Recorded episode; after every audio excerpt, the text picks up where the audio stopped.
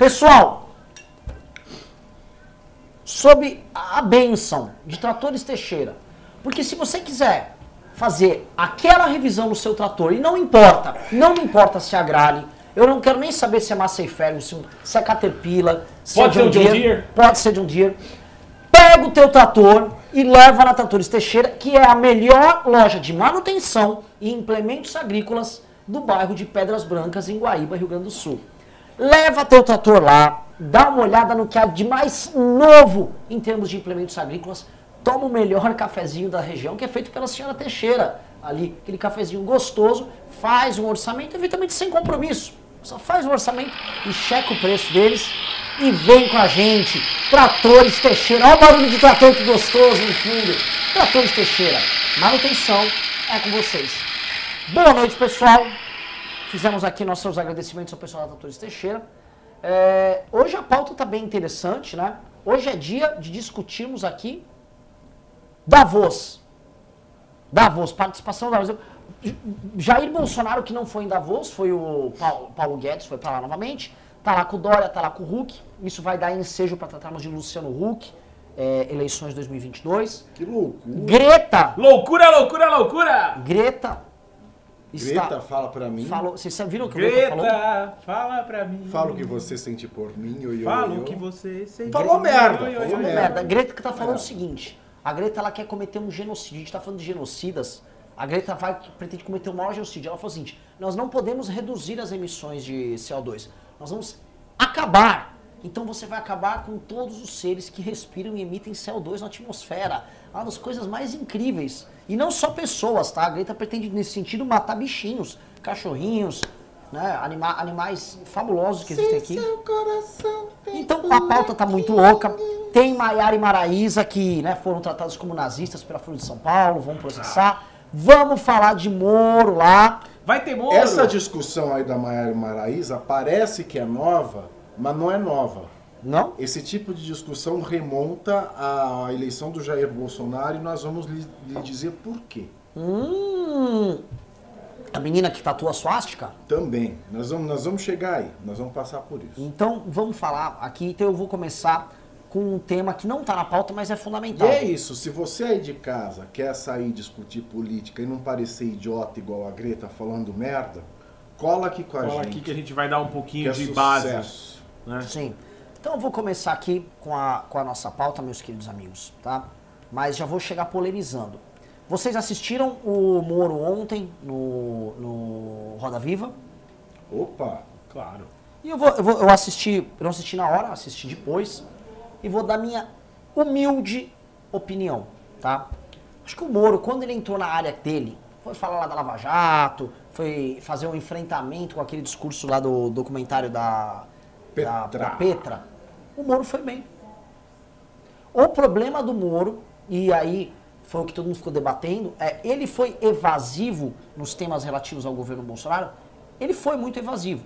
E eu até entendo a questão de hierarquia. Tipo, ó, ele é o cara que está na cadeia de comando, Bolsonaro está em primeiro, ele está lá, ele é um ministro de Estado importante, e ele não quer falar coisas que contrariem. Mas, quando precisou contrariar o Bolsonaro, como no caso do juiz de garantia, ele o fez. Então, quando precisou, ó, dou uma opinião diferente do Bolsonaro, ele deu. Nas outras, não deu. E aí, acho que soou, vamos dizer assim, um pouco conflitante para muitas pessoas, ainda que pro bolsonarismo tava ótimo. Os caras ficaram lá, hashtag Moro, herói brasileiro, não sei o quê. Eu acho que ele foi bem, e eu acho que em termos político-eleitorais, pro Moro se firmar como uma liderança eleitoral, ele foi muito bem. Muito, o eleitor ali, que está hoje vendo o Moro despontar como uma alternativa mais importante que o Bolsonaro, e hoje em todas as pesquisas o Moro, o Moro demonstra ser muito mais aprovado que o Bolsonaro, ele está solidificando esta imagem. Isso aqui não é uma análise de chapa branca, de puxa-saco nem de detrator, é uma análise técnica. Queria jogar aqui para o nosso querido Pavinato começar. Como você enxerga este cenário político de um conflito que eu acho que se torna inevitável entre Moro e Bolsonaro como principal liderança, vamos assim, no campo da direita, até tendo em vista a próxima eleição? Olha, eu acho que eu tô saudosista hoje, que eu tô, tô vendo tudo, tudo que acontece hoje, eu tô vendo um reflexo do passado. Você O vê o Moro- futuro repetir o passado. O, Mo- o Moro, por Museu de exemplo, Grandes Novidades, é Museu isso? de Grandes Novidades, e o tempo não para. O Moro, por exemplo, ele é o exemplo vivo, acabado, daquilo que é não ser conservador. Porque no Brasil, essa nova direita bolsonarista fez uma bagunça, fez um pastel sobre o, o que é ser relacionário, conservador e liberal. Porque o que aconteceu na eleição do Bolsonaro foi para que o PT não voltasse, o povo com ojeriza do PT, todo mundo que estava dentro do espectro da direita, fosse liberal, fosse conservador, fosse reacionário, fosse mero lavajatista, se uniu ali à causa do Bolsonaro, porque era a única opção que restava. E o Moro ele nunca foi um conservador. Né? Então eu acho que o bolsonarista gritar é, Moro como um grande grito de vitória no Roda Viva é uma grande besteira. Primeiro que o bolsonarista não é um conservador, é um reacionário de quinta categoria, mas um reacionário. Um conservador, e para nós aí é, reavivarmos o nome de Sir Roger Scruton, que faleceu na, na, na semana retrasada, infelizmente, é, ele que é um bastião intelectual do conservadorismo, ele nos ensina didaticamente na sua obra o que é ser um conservador. Qual é a posição de um conservador? E o Moro, ele tem uma, uma sempre teve, enquanto juiz responsável pela Operação Lava Jato, uma postura inovadora contra o direito. Tudo que ele fez foi não ser conservador, foi inovar nos institutos, foi se utilizar de recursos novos que ainda não estavam é, enraizados na legislação penal. Foi ele que praticamente popularizou e criou, antes mesmo de a lei colocar parâmetros, o Instituto da Delação Premiada, ele juntamente com, com o Ministério Público Federal. Então o Moro ele é tudo menos um conservador. E o Moro também não é um reacionário como são os bolsonaristas, que acham que são conservadores, mas são é, reacionários. O Moro ele tem muito, ele tem muito de social-democracia nele. Ele tem muito dessa justiça para os poderosos. Né? Ele, tem, ele tem esse viés é, acadêmico e histórico dele diante da, diante da Lava Jato. Então, o bolsonarismo comemorar é o Moro como uma vitória pessoal é uma grande besteira. Agora, nós não vamos esperar é, coerência de um público que não tem formação de base nenhuma de um público que tem um personagem folclórico que é o Jair Bolsonaro liderando com um cajado esse gado todo é, à frente. Então, não é uma vitória do bolsonarismo, é uma vitória pessoal do Moro. É claro, ele não poderia fazer ataques é, frontais ao Jair Bolsonaro. E a questão do juiz de garantia, que é a parte que você colocou, Renan, de fato, é uma aberração jurídica para o sistema processual brasileiro. É uma coisa que não, não se coaduna com nenhum princípio é, de direito processual no Brasil, porque o juiz, ele tem é, é obrigação do juiz ser imparcial. O princípio da imparcialidade do juiz, ela é inata ao processo legal. Então, se eu penso num juiz de garantia, que é um juiz que vai atuar junto com o juiz natural, que deve ser imparcial, e eu coloco um juiz de garantia para se precaver de que ele não seja imparcial, você rompe o sistema. É, não tem o menor sentido. Então, Na verdade, você está assumindo o, o pessoal, o Freixo, ele rompeu o sistema penal e o Bolsonaro sancionou e ratificou o rompimento do direito processual brasileiro. E é claro que o Moro é, é, seria assim um suicídio seria um suicídio teórico, intelectual para ele absoluto ratificar o, o juiz de garantia. É, sabe aquele limite? Tá ok, eu não posso bater de frente com o meu chefe.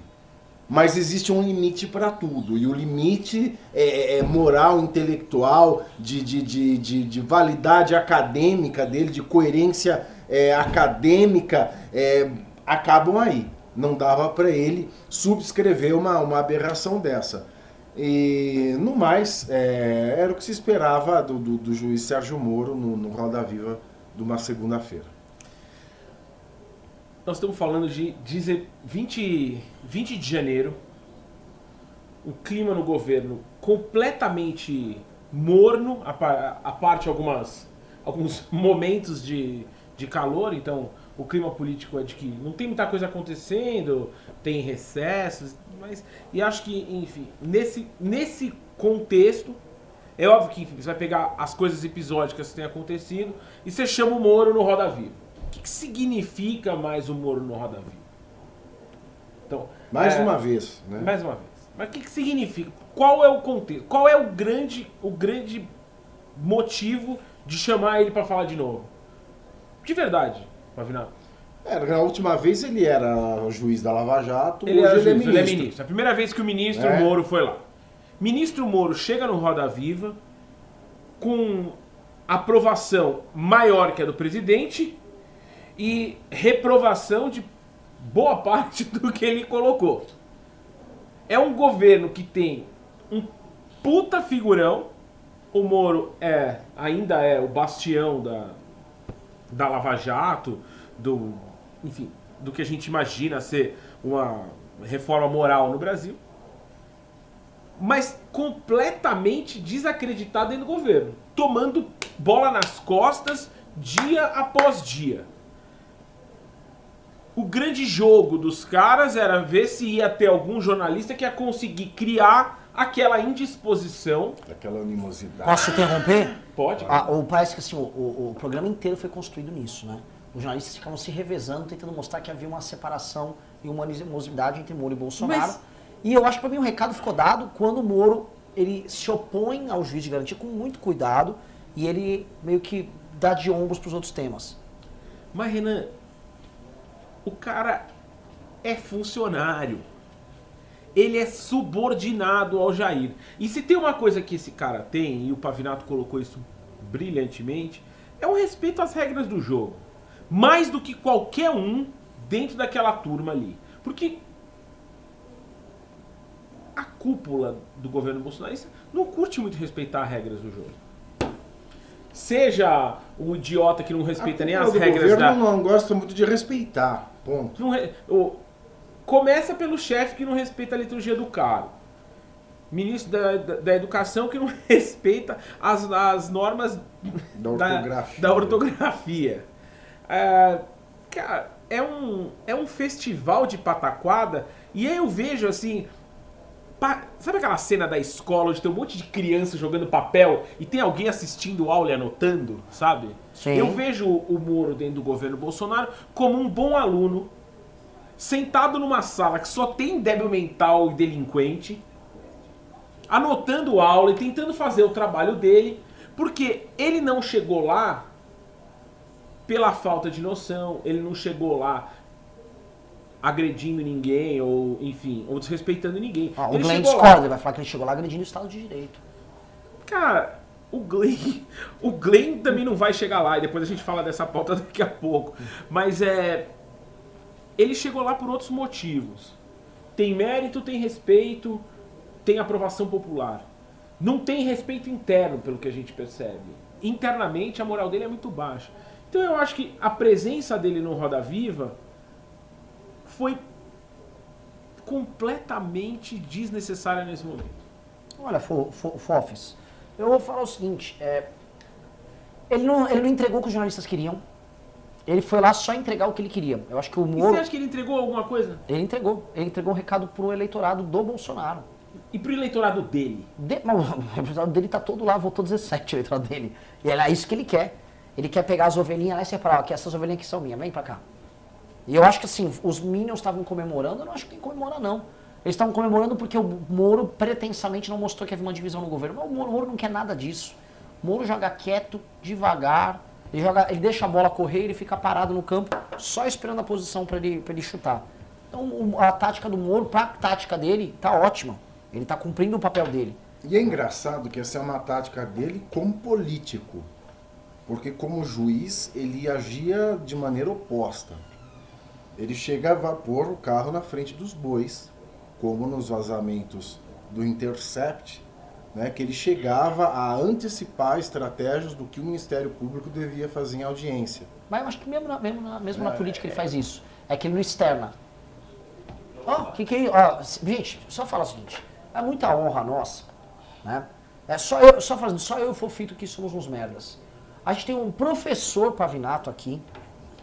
Numa plateia aqui de carne e osso temos o professor Cabum.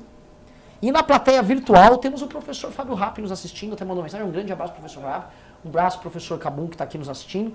Uma grande honra. né? Professor Professor Cabum. acabou. É. E o meu é o que? O meu é bumbum, né?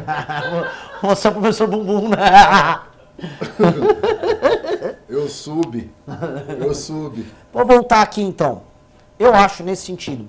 O nosso Mourinho, aí, o nosso, o nosso amigo Sérgio Moro, é, se movimenta nesse cenário turbulento. Eu vi, o- eu vi o texto do Reinaldo Azevedo que saiu hoje na, na, no UOL. E ele tem um ponto, que eu acho que esse é o ponto central para todo mundo que for fazer análise política esse ano.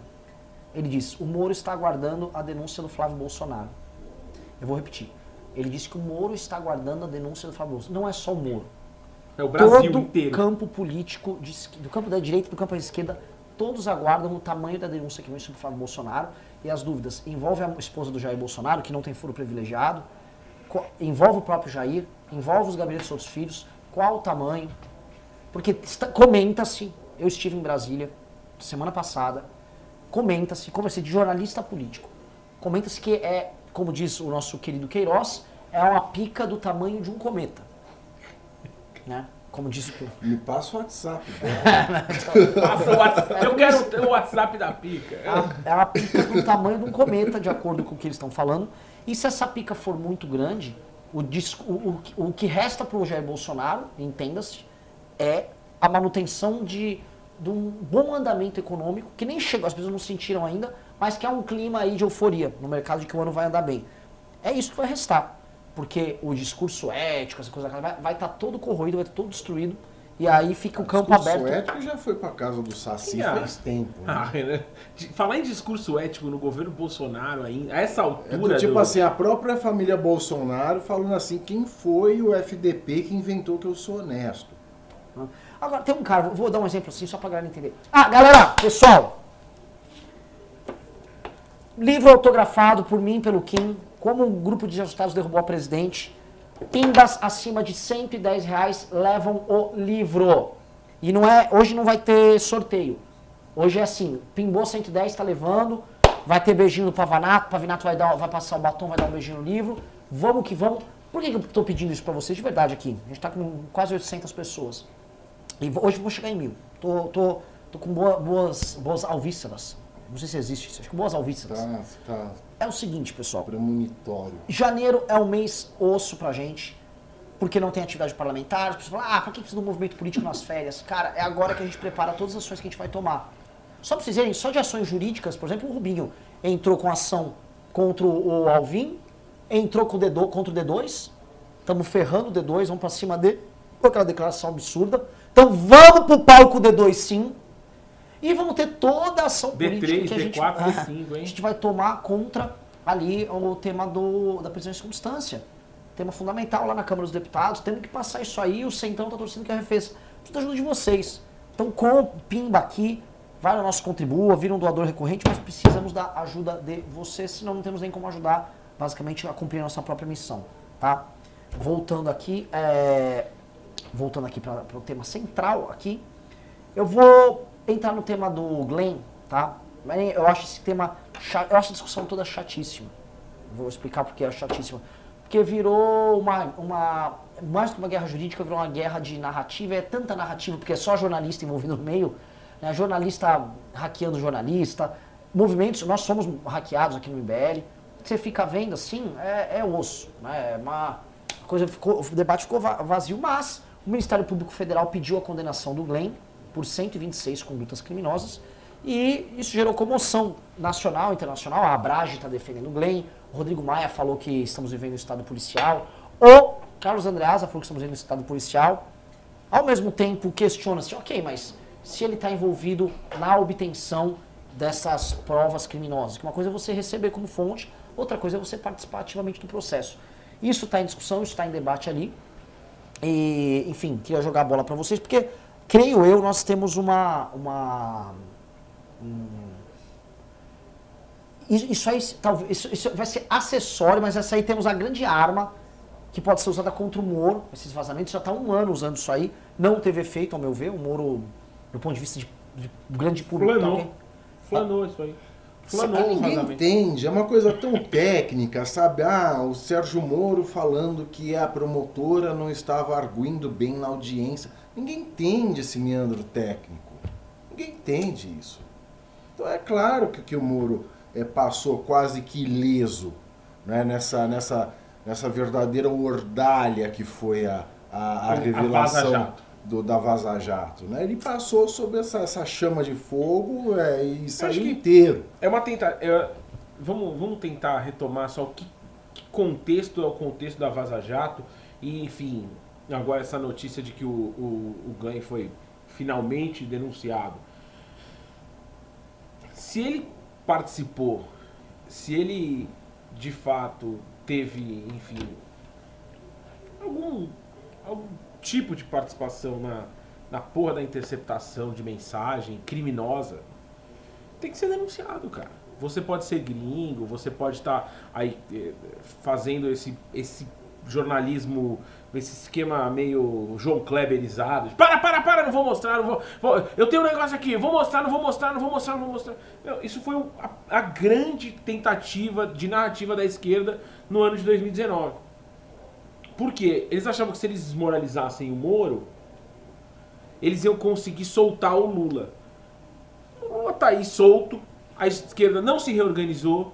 Então, meu, solta o Glenn, prende o Glenn. Foda-se. Eu acho pauta tão chatíssima. muito- Mas é, sabe o que é muito chato? Sabe o que é muito, sabe o que você acha muito chato? Primeiro que ele é chato. O Glenn em si é chato. A figura legal? dele é chata. Fala por Glenn Glance assim. Nem, português. nem apanhando do Augusto Nunes, olha, e olha que aquela cena foi deplorável para Augusto Nunes. Augusto Nunes se enterrou Não, como um ser horror. humano para mim. Aquilo foi um horror. Mas nem naquele momento o Glenn ele inspirou alguma simpatia de tão chato que ele é. Né? Vou falar do Delton do Leal. Delton, Cara, o Delton. Aquela história. De... é, O cara foi muito infeliz. É, Eu vou mudar de pauta. O que é o Glenn? Ah, não, deixa eu falar do Glenn agora. Não, não, vamos não, não, não, agora eu quero o processo. É, Vai, vai. O que que eu, Vai que é assim. como é que eu vou ter simpatia pelo Glenn? Entendeu? O cara é aquele famoso gringo, mas velhão, que vem pro Brasil, fica ali no posto 9 de Ipanema, tentando Processo arrumar é um seu, marido. Para, para, para, para. Vamos, vamos mudar de assunto. Não vamos ficar tomando processos aqui. inveja- a sua inveja É, que é, você acha. é. Quer dizer que você Ah. acha o, da, o, da, o Davi Miranda. um Vamos, gato. vamos pa- mudar a É pauta isso? aqui, ó. É isso que. Após criticar vídeo com estética Na nazista, na PSOL época, homenageia ditador russo. O que, que rolou? Tá sendo bem claro. Não foi o PSOL, né, Riso? Foi a Talíria. Não foi eu que fiz a pauta, filho. Hã? Não foi eu que fiz a pauta. Tá. É o seguinte, a deputada Talíria, deputada federal, uma das deputadas, tranquilamente posso falar, mais retardadas que temos em Brasília, né? Uma das que estavam passando vergonha lá na reforma da Previdência. Ela estava lá toda feliz comemorando uma. é, que data comemorativa é essa? Foi aniversário da morte do Lenin, do nascimento do Lenin? Há 96 anos, perdemos Lenin. Vou, vou botar o tweet na tela. perdemos, Adeus. Lenin. Adeus, Lenin. Adeus, Lenin. Ela tava lá lamentando a morte do Lenin. No- Posso falar o tweet? Por favor, leia. É tweet ou uma facebookada? Tweet. Há 96 anos perdíamos Lenin, o principal líder da Revolução Russa de outubro de 1917. O cara que ousou substituir o poder do czar, o rei, pelo de conselho de operários, soldados e camponeses, os sovietes. A revolução foi traída, mas Lenin, pelo exemplo pelos escritos, é eterno. Olha, que o Lenin é eterno, eu não, eu não discordo, Olha, não. o cara. Lenin não é eterno, o Lenin está morto. Não, né? não, não, não. O Lenin é eterno porque, inclusive, fizeram um mausoléu pra ele, que ele fica. Né, ele foi É, mumificado. mumificado, exato. Ele, você pode ver o Lenin lá quando você vai pra Rússia, toda Você vez. foi pra Rússia já, Renan? Não fui, é uma, é uma grande falha minha. País fabuloso, todo mundo que vai eh, elogia bastante. Mas o, o- assim, a Talíria, ela nem é de uma linha marxista-leninista. Se o professor Cabum tivesse aqui, ele poderia ter me corrigido se tivesse uma besteira. So- não, também, Ca- Cabum, Cabum deu ok. Ela é trotskista, acabou. Não, ela não é trotskista, o pessoal não é trotskista. Não, acho que não. Teria que ver exatamente. Mas o PSOL não é um partido marxista-leninista. Então, o, o, que, pra que, que ela vai, vai fazer isso? Ela é uma moça que a maior parte dos votos, dos votos dela foram obtidos nas zonas mais nobres do Rio de Janeiro. Thalia Petrone, assim, seus votos são todos votos muito de elite. Se o Lenin visse onde moram e como vivem seus eleitores, ele ficaria perplexo. Ele ia falar assim, que, que diabos é isso aqui? Tá certo que o Trotsky e o próprio Lenin também moravam em condições muito agradáveis. O Trotsky era um, era um burguês morando ali em São Petersburgo, né? Assim, a vida dele sempre, as reuniões deles eram cafés, tudo muito bacana, tudo muito bonito. Mas acho que ele, ele não E antes de voltar pra fazer a Revolução Russa, tava tranquilão em Paris. Né? rolê Paris, rolês em Viena. Rolezinho, rolezinho. Rolezinho tranquilo, cafés, cafés. A vida dele era bem bacana. Então, só que ele, eu acho que ele acharia um pouco demais a vida do pessoal do Leblon e o pessoal que votou na Talíria ali. Eu acho que ele acharia que passou um pouquinho do ponto, né? Talíria, vou, vou citar aqui a resposta que o professor Cabum deu para ela no Twitter, acho bem bacana. Eu- Ele falou: Há 96 anos perdemos Lenin, o cara que ousou criar a polícia secreta soviética, os campos de concentração, a perseguição aos dissidentes intelectuais e construir a estrutura repressiva que Stalin mais tarde ampliaria.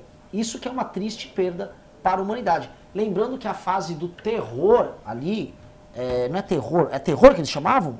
Está uma fase de terror no- já no regime soviético, foi sob o Lenin. A fase. Teve uma, eles instalaram um terror de Estado ali. E o Trotsky, super favorável, foi um dos caras que ajudou a implantar. Isso foi quando o Lenin estava tocando. Porque Tá o, preciso, Cabu? Mais ou menos. Houve uma fase de terror. Ó, o Cabum, vem aqui e fala. Vem, então, vai, pô. senta aqui, vem, Cabu, vem cá. Não, não. Vem, não, vem cá, senta aqui. O pessoal tá chamando, vem. Os caras pagaram, Vamos a gente respeita, a gente respeita, a gente respeita Não, não, o dinheiro de- do- dos contribuintes. Olha só, é, de fato, quando a revolução foi feita, Fecha nele aí, vai, Riso. a revolução, evidentemente, trouxe o terror revolucionário. Isso é um, isso é um fato. É a revolução, e não só contra o, o, o czar e contra o exército branco, não, sobretudo contra os próprios é, é, esquerdistas que não eram alinhados aos bolcheviques, que sofreram muito, socialistas revolucionários, social-democratas, mencheviques, essa galera toda sofreu. E, na realidade, se a Talíria estivesse lá, provavelmente ela estaria entre estas pessoas. Em todo caso, o grande terror, assim, o terror maior, não foi sobre Lenin, foi sobre Foi sobre Stalin, Stalin. mesmo. Em 1937, 38, que o bicho pegou. Agora, assim, todas as estruturas repressivas que, que foram, assim, a, a base do sistema de repressão soviético foram criadas por Lenin. Então, polícia secreta foi criada por Lenin, a tcheca. Que já tinha uma polícia secreta do czarismo, mas ele transformou numa polícia secreta soviética. Questão do expurgo dos intelectuais. Quando eu fiz aquele vídeo, eu trouxe um livro que eu li em trecho, que se chama A Guerra Particular de Lenin. É um livro todo consagrado a estudar a guerra contra os intelectuais, jornalistas, escritores, que aconteceu antes de Stalin assumir no período leninista. Por quê? Porque ele queria extirpar qualquer tipo de pensamento divergente e, de fato, foi o que houve. Muita gente morreu, muita gente eh, ficou ostracizado, saiu, foi embora Foi uma coisa que ficou muito feia pro Trotsky, a época que gostava de ser visto como um cara bonitão. Eu li a biografia do Trotsky do Robert Service e conta isso, que ele ficava meio que, não, nós não participamos disso aí não, veja bem. É, mas ele também foi o cara que, que orquestrou a repressão à Kronstadt. É, é, é complicado. Esse pessoal todo tem a, a, a, a chaga da violência. Não são democratas. Esse é o ponto. Não são democratas. E quando você quebra todas as garantias democráticas e você vai para uma revolução que precisa ter um banho de sangue, precisa ter essas estruturas repressivas, acabou você sair da órbita democrática, o que você vai fazer é autoritarismo, necessariamente. Ó, eu vou ter que fazer esse comentário, um comentário babaca, mas eu tenho que fazer porque é bem legal, é verdade. Isso aqui só acontece no MBL. Um cara falou aqui, um judeu, um muçulmano e um gay no mesmo sofá. Diz isso no MBL. Falando sobre Cara, comunistas. temos um, um, não é um gay, um super gay, né? Um professor Cabum e um judeu aqui, na boa, xingando o Lenin aqui, tudo legal. Né? Põe um devedor aqui, isso conta também. É uma minoria de- Não, desrespeitada. Renan, desculpa. Devedor no Brasil hoje, meu cara. É todo mundo, né? Devedor no Brasil é maioria. É, o Ciro me representa, pô. Hum. Pois é, bom, então é isso. Vamos para a próxima pauta. Quem Posso comentar lá? Vocês querem que o Cabum continue? Fique à vontade, é um prazer. Fica aí, vocês que fica mandam, vocês que fica mandam. aí. Pra- ficar aqui, eu tô Quer uma aqui. xicrinha de café? Eu. Não, tô tranquilo. Falaram aqui, o professor um- Cabum é tão um- bom que aumentou a audiência. Você quer um alfajor? Quer um alfajor? Poxa, quero. Tá meio velho isso aí, viu? Não, Eu não fala quem que assim, trouxe não fala isso aí. assim, não fala assim. Eu vou Vamos dar lá. uma olhada. tá, Ah, tá ó. a cara boa assim. Ó, o pessoal mandou ficar. A todo mundo validade é, é, é- Pessoal, é o seguinte. É, Eu também Vou dizer o seguinte, nove e pouco eu vou sair porque eu vou fazer o tweet hoje jogando lá pra Tá, alfabetizar. mas eu vou falar um Ô, ô negócio, Fofito, tá? Fofito, também quero um Fofito, vou pegar aí. Eu vou falar um negócio. Eu vou ser mercenário, Rizu. Hã? Fala. Se em em 20 minutos não entrar pelo menos 300 reais de pimba, professor Cabum vai sair. Risocrata chegou O problema do- da sua aposta é que em 20 minutos eu vou sair naturalmente. Soube que você ganhou, soube que você mais, ganhou promoção hoje em Riso. Mas, Soube que você foi promovido hoje em Riso. Faça uns Parabéns, viu? pimbas aí pra perguntar. Obrigado, coisa Pavinato, obrigado, obrigado. Soviética e tal.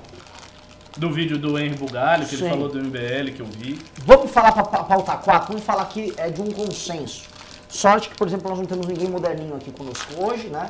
Mas Greta pede que líderes mundiais ouçam jovens ativistas. Eles poderiam ouvir, poderiam ouvir o Kim Kataguiri, por exemplo, ou aquele menino lá de Hong Kong, Joshua famoso, o Joshua Wong. Mas não, ela quer ser... Ó, a Marisa Riga já começou, já chegou com 6.100 ienes, coisa de mais de 200 reais. Essa Marisa Valeu. Riga é a, é a musa deste ano. A Marisa irriga este Ou movimento. pode chamar Marisa Rica. Exato. Ó, maravilhosa, honrando o imperador do Japão. Hum, ó, foda, foda. Agora, gente, é só completar o que ela fez aqui. Mandem os pimas pra complementar, que Beijo aí... pro Hirohito. Beijo pro Hirohito. Que desistiu, né? Agora não é mais imperador. Mas vamos lá, vou, vou chegar aqui pra pauta. A Greta, além de conclamar 230 todo mundo, ouçam os jovens ativistas e tal, a Greta também ela veio com uma frase muito interessante. Ela falou o seguinte: Chega! Os países não podem apenas reduzir a emissão de CO2. Nós temos que acabar com a emissão de CO2 no mundo. O que é ótimo. Que Acabar Você... É, toda acabar, ela? é, zero. Zero? É, aí- tolerância zero. Tolerância Nossa, zero. A CO2. Então, assim, eu posso ir pra, pra camada da piada, porque assim, né? tô- então vamos matar os É. seres humanos. É engraçado porque ela se demonstra uma grande reacionária, né? Porque ela quer voltar a uma tecnologia medieval. Sim, a- e- entramos num ponto assim, hoje você tem, quando você fala em sustentabilidade, fala, por exemplo, que o Brasil é um país que boa parte do seu combustível para veículos automotivos, automotores e tal, é feito de cana-de-açúcar, mas isso tem emissão de CO2. Você planta, o problema é que você está retirando, volta e planta de novo, você captura o carbono e fica num ciclo ali. Agora não, ela não quer emissão nenhuma.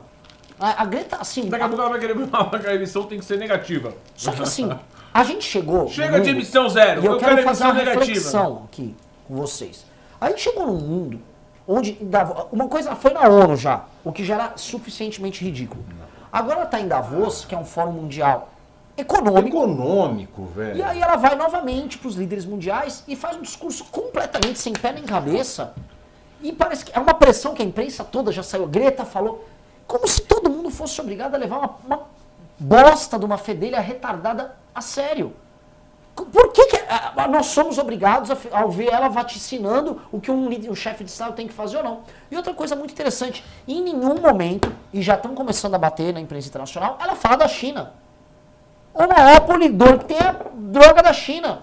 Não cumpre nenhum desses pactos. Disparadamente. Aumenta, está disparando a emissão de CO2 e a senhora Greta não fala merda nenhuma. Mas ela assim, não espanta o que ela fala. O que ela fala não é objeto de espanto. O objeto de espanto é quem dá espaço para essa desgraçada abrir a boca. Quem da ONU dá palanque para ela. Quem da voz dá palanque para. Quem é este sujeito diabólico, né, esse chefe de organização mundial do mal que abre o microfone para essa menina, para essa louca? tem sentido. Assim, eu, eu queria entender o, o que faz. é, O que, quem é Greta? É uma deusa, uma louca, uma, feiticeira? Ela é demais. eu queria saber assim, por que razão Tá, tá, tá. agentes políticos e econômicos ficam levantando essa causa esdrúxula, essa menina esdrúxula. Eu não consigo ver racionalidade. Eu não sei qual é a agenda oculta por trás disso. A gente pode chegar a responder. Quando eu digo não consigo ver, não, Renan, tem uma agenda, mas qual, qual, qual, qual- qual a parada aqui? Olha, Renan, eu acho que assim, tem uma coisa de que é, sempre no debate público, principalmente na questão ecológica, sempre aparecem essas, essas crianças que falam, porque no é fundo a, a agenda ecológica ela tem essa coisa de falar do futuro, vamos, vamos pensar o mundo Putz, que, anos o mundo 90, que teremos, Agenda não é? ecológica é bem Agenda anos 90, ecológica, Eco 92, né? Camada de ozônio. Cara, a primeira vez que eu ouvi falar sobre camada de ozônio, né? buracos na camada de ozônio. E Você lembra que é? era um alarde enorme na época que a Ah, gente vou era acabar com a camada de adolescente? Eu lembro ozônio. disso.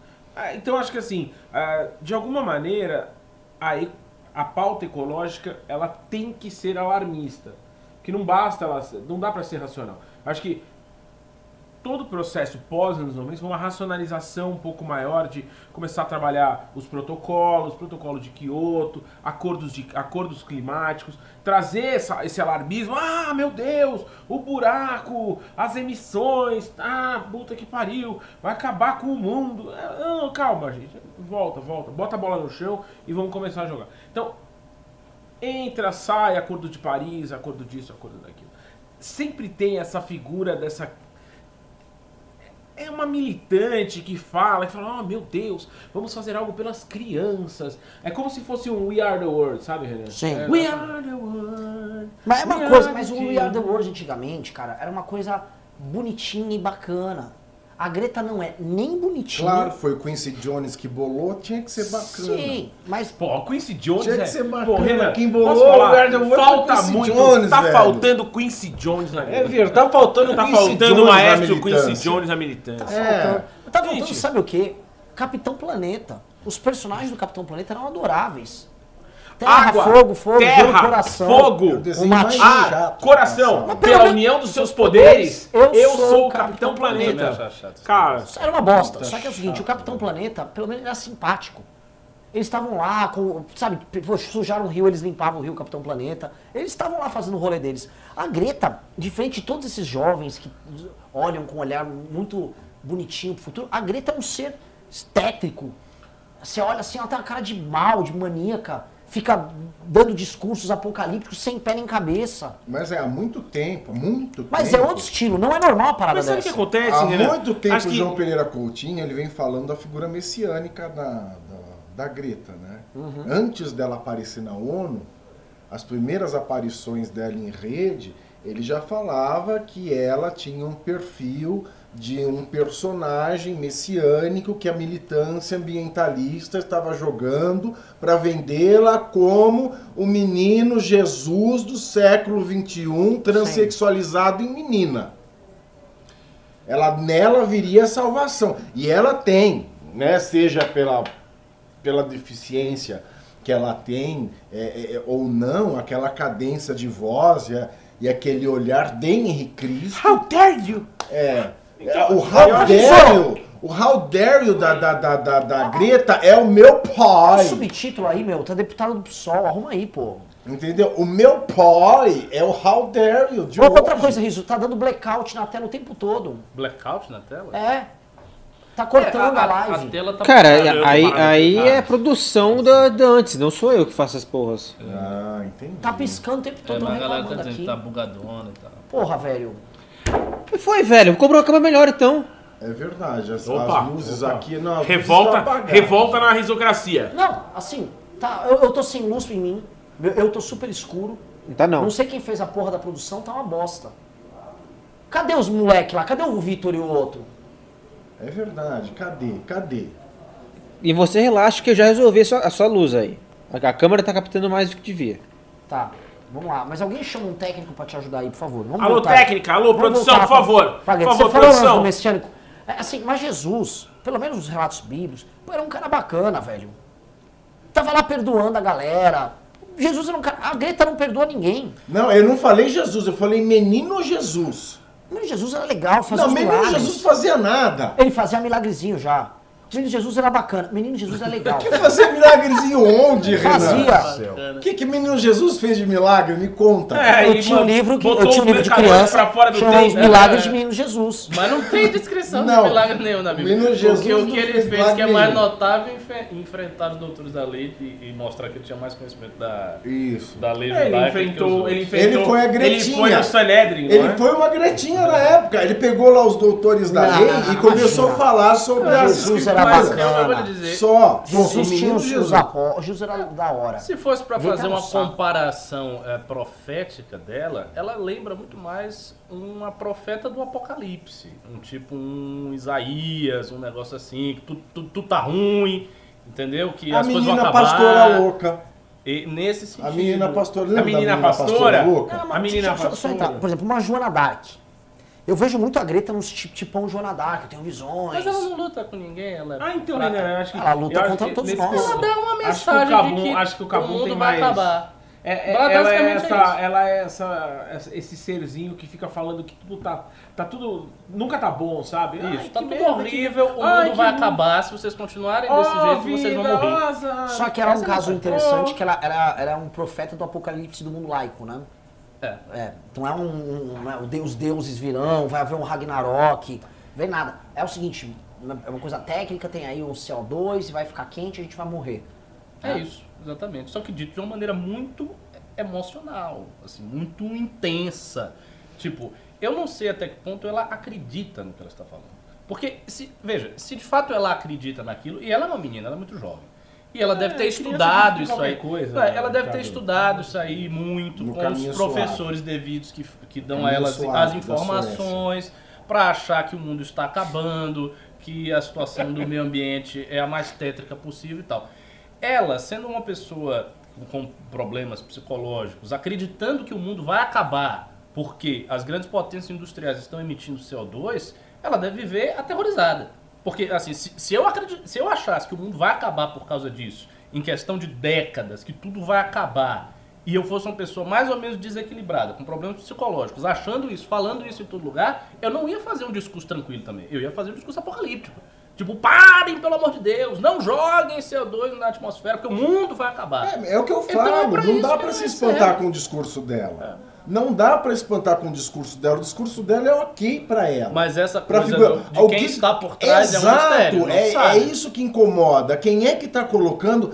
Porque assim, você fala, você pega qualquer criança retardada, de qualquer hemisfério do planeta, que fale uma coisa sem sentido, ela, a criança fala o que ela quiser. Agora, ela aparecer em Davos É coisa. e ter todo a, e, se atra, e atrair toda a imprensa mundial, é isso que espanta. É a audiência que espanta, não é a pera um minuto, mensagem. aí você tem que lembrar qual é a lógica da imprensa, entendeu? Isso é lógica de vender jornal, é a lógica de audiência. É, é, uma, é, uma, é uma criança é uma criança que grita, ela tem essa cara meio, meio de doentinha, é uma coisa meio. É uma figurinha pitoresca, entendeu? Ela, é- ela é o que a esquerda precisa, porque é, a esquerda precisa desse tipo de coisa nesse momento. Mas a que ponto nós chegamos para estar discutindo o que ela fala porque a imprensa do mundo todo noticia o que ela fala? Não, porque é o seguinte, a, a Greta, se a imprensa não quiser... Ela é a materialização da era da Se a imprensa imbecilidade. não quisesse, ela não existiria. Ela não porque existiria. crianças com Exato. problemas que falam coisas tem ah, milhões no YouTube milhões. e ninguém sabe quem Exato. são as pessoas. Ela, Vai lá, ela- Aqui no Brasil tem até um Bolsonaro. Vai lá, um, Mas- um canal. Master Pimba! Amazing! Vai lá no. Fraco da Rocha lá. Pimba! Eu pedi e os pimbas vieram. Vai lá no, no voltou. Juqueri Mirim. Ah, pera, por favor. A criançada falando. Eu concordo contigo. Eu acho que tem, tem um mistério aí. Tem, tem que saber, tem- teria que se rastrear exatamente quem, quais foram os grupos que apoiaram a Greta, como apoiaram, como é que ela vive, se ela recebe dinheiro, se ela recebe dinheiro de quem é, como, como foi que ela partiu. Porque, assim, obviamente, antes dela ser famosa, ela era anônima. Tá como é que ela partiu do anonimato para a fama? Porque, assim, existe uma agenda, existe uma agenda ambientalista apocalíptica nos Estados Unidos e no mundo. Isso é um fato. O, o Al Gore conseguiu fazer o documentário dele. Organizou em bem, que- né, esse- Em que ele basicamente dava as mesmas teses da Greta. Então, a- este pensamento ele já existe, mas isso é enquanto pensamento. O ponto é quais foram os grupos, quem está botando dinheiro, quem está dando suporte a ela, quem, exatamente quem. Isso aí eu acho que ainda não ficou claro na mídia mundial. Não sei se tem artigo investigando esse Não, assunto. eu, fiz, eu venho pesquisando esse caso Ah. há bastante tempo. Né? E você achou alguma coisa conclusiva nesse sentido? É, Olha Conclusiva. só, ó, posso falar, Renan? Pera só um minuto, desculpa. O cara vem com um negócio aqui. Eu, eu acho que tem um tipo de idiotice, tá? É muito fácil. é, eu, eu vou parar um minuto então, que vocês estão falando, porque eu acho isso aqui bem escroto. É, o cara vem, vem aqui e fala assim: os judeus comandam tudo, Ricardo, eles que financiam. Cara, Ele foi procurar refúgio no professor cara, não, não, não, não, não, não, não. Não, isso aí existe há muito tempo. Antes de você, imbecil, que escreveu essa merda aí, os caras escreveram um negócio chamado Protocolos dos Sábios de Sião. Que era fake. Que é um. é- é- é- cara, é a primeira fake news da história. É. E isso é só mais material antissemita, antijudaico, judeofóbico. Isso é bosta e você é um merda, tá? E o que você escreveu é bosta. Bosta, brother. Vai pra puta que te pariu. Olha só, Não, mas- Tem Não, não, não, não, não, não, não. Não, não. é Cara, não tem espaço aqui, Também não tem espaço no MBL, não tem espaço nesse programa pra judeofobia, tá? Não tem espaço pra esse tipo de ideia imbecil, tá? Não tem espaço. Nem pra você, nem pra ninguém que quiser vir com judeofobia. Quer fazer gracinha, a gente faz gracinha, a gente fala bosta, a gente acerta, a gente erra. Mas judeofobia aqui não tem lugar, brother. Agora, eu vou lhe dizer, tem umas figuras desse tipo que aparecem no MBL. Quando eu fiz o vídeo do- da Revolução, teve um cidadão que ele comentou praticamente todos os comentários. To- tudo que era comentário, ele comentava lá, pra falar de um judeu. Não, mas na Revolução tinha não sei quantos judeus. Aí ele chegava lá, mas os judeus financiaram isso, mas os judeus... O que acontece com os judeus, meus caros, é o seguinte, os judeus formam uma Pintaço! comunidade muito inteligente, que é, é rica, uma comunidade que conseguiu se estabelecer bem. Então eles têm grande representatividade em tudo. Eles, têm- eles vão ter representatividade na esquerda, eles vão ter representatividade no pensamento conservador da direita nos Estados Unidos, que está cheio de judeu também. Eles vão ter representatividade na ciência, eles vão ter representatividade na arte, eles vão ter representatividade, representatividade tocando violino. Eles têm representatividade em tudo, porque é uma comunidade que é coesa, que é muito inteligente, todo mundo sabe, e que muita gente dela tem dinheiro. Mas, Essa a posso verdade. falar, é tem, uma, tem uma coisa assim. Isso qualquer teste de QI no mundo inteiro, isso tem é super polêmico. É, a maior média de QI por etnia ou Judeu grupo, Ashkenazi. é judeu ashkenazi lidera sempre. Sempre. Isso naturalmente os coloca em posição de destaque em qualquer tipo de tarefa humana que exija cérebro. Então você É. vai ter no- na elite da esquerda, vai ter elite de direita, você vai ter elite financista, elite da... É natural, porra. Exato. É É natural. natu- é- e é natural para um povo que foi o primeiro povo que estabeleceu o monoteísmo. Então ali Sim. né, é, é- é a honraria né, cultural de, de um povo que estabeleceu uma cultura Fundou- coesa em fundou o torno de um. Deus só. É conhecido historicamente como o povo do livro, tá? Ah, altos índices de alfabetização, até quando a alfabetização era uma coisa de elite. De elite. Então, gente, Embora é, eu, eu enfim, ache que o- é. quem fundou, quem escreveu os primeiros escritos da Torá beberam muito de Platão. Eu acho. É uma loucura que eu tenho. Mas vou, vou voltar eu aqui, diria ó. que é o contrário, porque é Ó, anterior. o, o, o Jairo mandou aqui. Não, são- se o professor Cabum pistolar sempre que zoarmos ele, exatidão. nós estamos fudidos. Essa é a questão, porque ele explodiria, né? E a gente não tem. Mas, Não, eu sou bem tranquilo. mas é, é- é- Mas assim, posso falar? Eu já vi profe- é, comentário islamofóbico, judeofóbico aqui. Vários. Tem até MBLofóbico que me, me toca bastante. É, mas assim, a galera tem que ser um pouquinho menos, menos sem noção. Já muita gente ficou curiosa quando o Ricardo começou a fazer o programa. O quê? Um muçulmano, ele é de direita. E faziam. não- alguns faziam perguntas pela curiosidade. Outros queriam ser escrotos. Isso, isso é babaca. Não, no primeiro vídeo que eu fiz, que ainda tava na época que o MBL tava sendo muito atacado, nossa senhora, os comentários eram assim. Tinha um cara que disse que eu deveria ser assassinado pedrada, ser morto. Outro cara disse, não, esse cara tem que. Você tem que cortar a cabeça dele. Então, os, os comentários pesadíssimos, pesadíssimos. Porque tava naquela fase que o MBL só era atacado. Aí o MBL é atacado, ainda botaram um muçulmano pra falar no negócio de, de, de Irã. Não, não era de Irã, era da Síria. Guerra da Síria, os Estados Unidos. Os comentários eram bárbaros, tétricos. Ai, você imagina eu que sou bicha falo mal do Bolsonaro na rede social. Agora eu vou pistolar também. Um tal de Matheus F veio falar que eu tô gordo. Toma tenência aí, ô. ô. Eu tô gordo mesmo. Vamos lá. Você, você veja o que nos ofende o que ofende o É. Seguinte, eu tô, eu tô vendo aqui, eu fiz um apelo por Pimbas e os Pimbas vieram, viu? Tô muito, tô muito agradecido, tô muito feliz, eu agradeço demais aqui o, o! Valeu, valeu, valeu. Tá?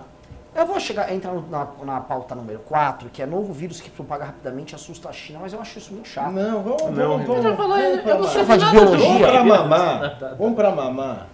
Mamar? Maiarinha. Uh, puta que pariu. Maiarinha. Eu vou fazer um link disso com o Moro, tá? Ontem, a participação do Moro no Roda Viva suscitou mais uma vez um debate nas redes sociais sobre o papel do jornalismo e sobre o fato dos jornalistas não estarem cumprindo a contento sua profissão. Estarem dando mancadas, né? Eu vi até um tweet também do, do Ricardo tratando disso, tipo, por que, que será que o jornalista acha que tem uma, pro- uma função de colocar todo mundo contra a pare- parede? pois é. E por vezes eles fazem isso de forma tão barulhada. E como tem um problema no jornalismo que é viver uma bolha onde eles se autovalidam mutuamente, e aí, enfim, o que assusta eles, o que choca eles não é o que choca as pessoas, eles ficam nesses confrontos, por exemplo, com figuras como Moro, Bolsonaro, contra o Kim, já aconteceu várias vezes, eles têm um choque com a realidade. O quê? As pessoas não estão indignadas com o que eu estou indignado. O, o que que rolou? Né? Nessa nesse caso ontem teve este debate e isso foi continuado hoje após um artigo da Folha, onde um cara muito sem noção, ele mandou, uma- ele não é, é, coluni- não, ele não é, é jornalista ativo Folha, ele mandou um artigo lá, onde ele estava, primeiro assim, achei o artigo já meio fora de tom, ele estava muito bravo e estava tentando entender por que diabos os artistas do axé, do funk, do sertanejo não se pronunciaram sobre o caso do Como é Ricardo que é? É. Calma que isso não é a parte mais absurda. Ele tá muito bravo. Meu Deus. Porque é- isso é muito idiota, que é, é presumir que só porque o cara, por exemplo, ele é compositor, porque o cara toca cavaquinho, ele dança, porque o outro faz uma música, a opinião dele é válida no debate público. E ele tem que falar E sobre ele isso. tem Porque que tinha a falar. música do Wagner e tal. É, ele teria que falar. E, além disso, no artigo havia uma gravura, um desenho, que foi feito da cantora Maiara e Maraísa, é isso? Das É isso mesmo. Das É. irmãs. Isso, Maiara é tipo e Maraísa. É.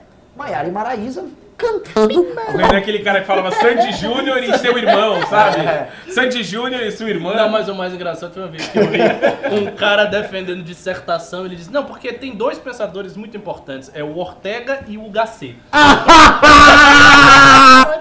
Ai! Os dois grandes autores são o Ortega e Gasset. Ortega e o Gasset. Exato. E aí o. o... Anderson França. Anderson Então, França. aí, o que É rolou do- do- do foi. tio. É o nome do cara? É. E aí havia uma gravura junto, a gravura tá na tela, da Maiara e Maraísa cantando com braçadeiras nazistas. O quê? Olha aqui, ó. Ah, bizarro. Tá ali na- no, no ponto. Puta que pariu. É, é aquela coisa assim. Ai, meu Deus do Pra quê? céu. Aí a Maiara e Maraísa foram pra, pra imprensa, fizeram uma nota oficial, avisaram que vão processar a Folha. Mas assim, pô, eu, eu sou um dos que considera que de um ano pra cá a cobertura da Folha melhorou muito. A, relação, a Folha está abrindo espaço para visões de mundos divergentes é verdade. visão corrente dos políticos. Eu, por exemplo, tive um artigo, falei, quero soltar, plum, o Ricardo já soltou o artigo na Folha. Uhum. Qualquer um de nós aqui, se falar, ah, eu quero me posicionar sobre tal tema, quero opinar, a Folha vai abrir espaço. Só que, cara, pra quê? Pra quê? Renan, Oi. Só lembrando também, vou botar na tela aqui agora, o, o Whindersson Nunes, que também foi citado no artigo, mandou um vai te fuder Folha, e depois mandou um, é, mais um, um recado pra Folha aqui. E a Folha, Lê aí o recado. eu não fico em rede social dizendo, abre aspas, o fogo queima, fecha aspas, a água mole, fecha aspas, nem que nazismo é inadmissível, porque isso é algo unânime, caralho, buceta. Botaram uma suástica no braço de Maiara e Maraísa, meu pai do céu. É, é muito ridículo. Olha, assim. eu posso falar uma coisa? Esse é o preço que a classe artística paga em abaixar a cabeça Ai. e dar voz à esquerda. É um preço que a classe artística paga e esse preço ele está claro Então, pera, pera, Desde- pausa, pausa, pausa, pra gente não perder aqui, tá? Grave um vídeo sobre isso, um recado pra Maiara e Maraísa. Porque precisa um recado. Perfeito. Perfeito. Boa isso aqui é um ideia. input insight. Perfeito. Terminou esse programa, você vai gravar o Nós vídeo. vamos gravar terminando aqui o news. Esse é o preço que foi revelado já em setembro de 2018, véspera da eleição do Jair Bolsonaro. E foi revelado quando Anitta, Cláudia Leite e Ivete Sangalo não aderiram ao movimento do hashtag Ele Não. Muito, caralho. Vocês lembram que elas foram malhadas por não entrarem no movimento hashtag Ele Não, que é um movimento absurdo, que por mais abjeto que tenha sido a vida pregressa de Jair Bolsonaro, ele foi um candidato legítimo. Ele fez uma campanha legítima, ele não extrapolou os valores democráticos, era um candidato legítimo, portanto, seria antidemocrático e ilegítimo fazer uma campanha para impedir que ele concorresse. Então, quando os artistas não se alinham, os artistas que não se alinharam, eles foram fulminados por essa esquerda. E eu até escrevi para o Estado de São Paulo na época, eu comecei com uma cena com a Amália Rodrigues abrindo um show em Lisboa, logo depois da queda do Salazar, em que elas, eles gritavam fascista, fascista, fascista para ela. E eu lembrava do caso da Amália. Que a Amália, depois, em entrevistas, a Amália Rodrigues é a maior cantora que Portugal já teve, a maior fadista de todos os tempos. Acho que uma das maiores vozes femininas que o mundo já viu. Amália Rodrigues é fenomenal.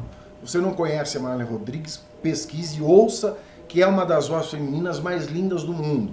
E a Amália, ela dizia, eu sou uma artista. Eu estou cá para entreter o público e não para entrar em discussões políticas.